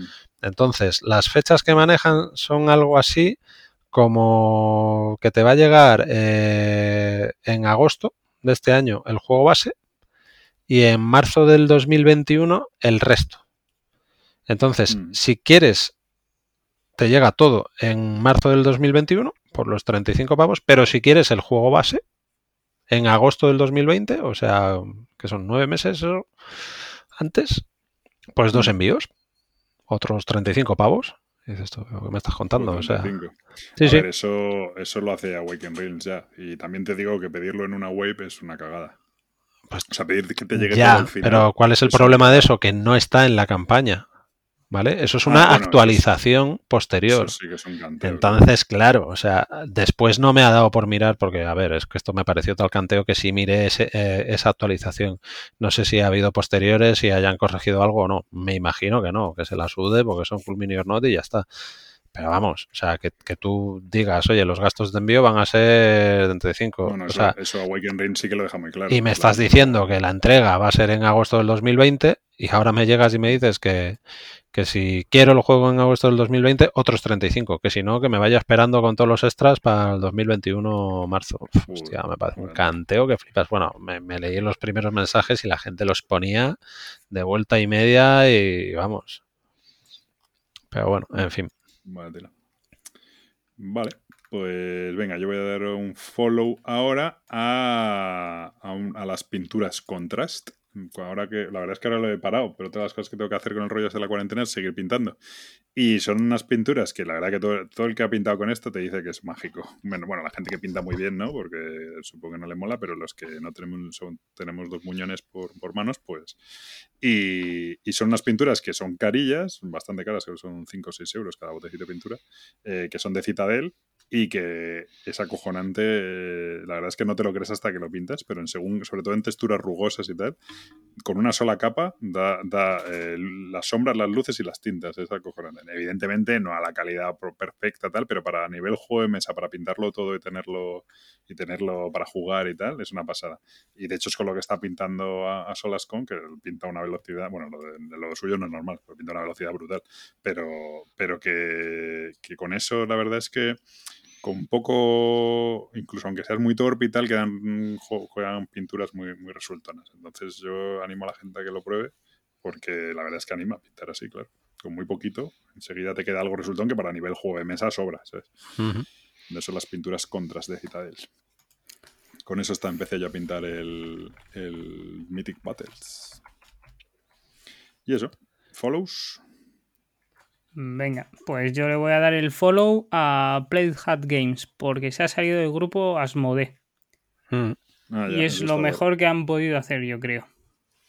Porque hubo muchos juegos que. Em, lo malo es que se han dejado los juegos dentro. Sí. bueno, algunos que podrán retomar, porque hay algunos que, según entraron casi murieron en el acto. Creo que les han dejado llevarse el Seafall. Sí, en cambio los piscineros se quedan rollo el fábulas de peluche. ¿Ves? ¿Ves? Piscinero. Muchas gracias. No, pero me, ha parecido que, o sea, sí que es verdad que estuvo absorbiendo muchas compañías Asmodee y de repente que una se salga, me parece que o bien no están haciendo todo correctamente como deberían y por eso se sale la gente y por otra parte es eh, esperanzador de que no tengan todo el monopolio de, de, de empresas de juegos de mesa. ¿Y has tenido ocasión de, o sea, has investigado un poco sobre el tema? ¿Has leído algo sobre si han dicho por qué o qué? Eh, todos rumores, no he leído nada oficial. Ujú.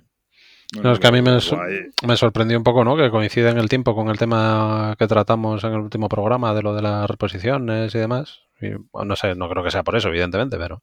No, pero lo guay es que en una política expansionista que tenían brutal, pues de repente se vea que no siempre es expansionista. Pues oye, eso está bien. Pero se han dejado dentro, ¿no? Los fábulas Sí, de sí, peluches, sí. el, el Mice and Mystic, todo eso se ha quedado ahí, ¿no? Mm. Pero bueno, a ver si sacan, por lo menos si son tíos que tienen ideas buenas y tal, supongo que sacarán nuevas cosas. Muy bien. ¿Y Preacher? Venga, pues yo sí voy a dar un follow, que un follow, uno bueno, que luego me desreñís por, porque doy dos malos. Eh, pues para devolverle un poco la coña que, que del unfollow último a TCG, TCG Factory por eh, el inserto del, que además no era cosa de ellos, pero bueno, eh, del Tan Garden, que por cierto contestaron, me contestaron por, por privado diciendo que sí, que igual hacían un vídeo de cómo guardarlo y demás y tal. Pero eh, hablando de los Kickstarter y de las políticas y de entregas y demás, eh, pues creo que fue un, que fuiste tú, Pablo, o bueno, Gabriel, no sé, que, que cuando lo estrenamos pusisteis un tweet y alguien les preguntó que, mm, que cuándo salía en tiendas, porque esto era, es la, la edición Kickstarter, esto lo saca Thundergrave Games y TCG Factory lo saca aquí. No sé si es decisión de Thundergrave Games o de TCG Factory, pero en el tweet le con- lo que contestan es que eh, están pendientes de, de la fecha porque antes de colocarlo en tiendas tienen que tienen que esperar a que, a que llegue a todos los mecenas del Kickstarter. Claro, todo esto con la situación actual, pues vete tú a saber cómo estará. Se, se estarán Supongo- cagando en todo. Supongo, supongo, bueno, tampoco sé hasta qué punto las ventas tal, pero entiendo que, que después de, de la cuarentena va a haber un aluvión de novedades que flipas porque la inmensa mayoría de las editoriales, por supuesto, tienen paradas las novedades. Pero bueno, que en cualquier caso me parece una política muy guay, que justo lo que estábamos contando antes de, de Club Mini or Not, que, que eso de que de tú estar esperando un Kickstarter y ver que la gente ya lo puede comprar en tienda y tú no lo tienes, que pasa, que es acojonante, pero pasa. Y esta gente justo, no sé, ya os digo que no sé si es decisión de Thundergriff y se lo impone a TCG o si TCG son ellos los que deciden aunque tengan eh, carta blanca, pero me parece eh, muy coherente que digan, oye, hay que esperar a, que lo mínimo por, yo que sé, un mínimo de cortesía que lo tengan los, los mecenas antes de que salga tienda. Así que el follow para ellos. Y este sí es más serio que el unfollow del otro día. Perfecto. Bueno, pues ya está. Pues no está malo. Dice otra vez duración. No está larguito. Bueno, ahora viene bien, ¿no? Que tenga la gente contenido, que creemos contenido para que la gente lo consuma en estos Eso días. es. Pues muy bien. Pues yo me despido y hasta pronto. Adiós. Hasta luego.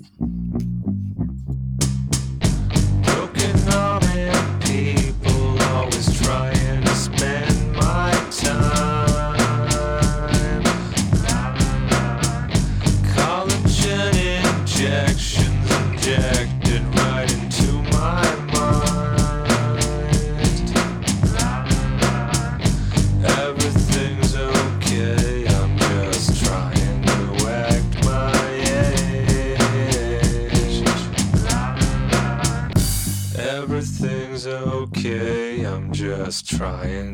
Pues esto ha sido todo en el programa de hoy. Espero que os haya resultado a menos y. A menos, no, a más.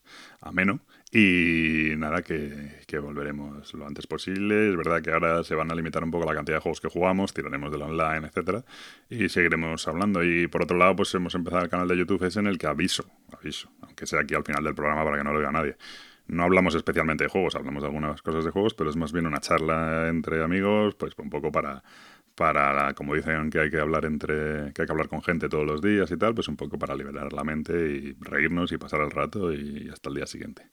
Eh, sin más me despido y hasta la próxima.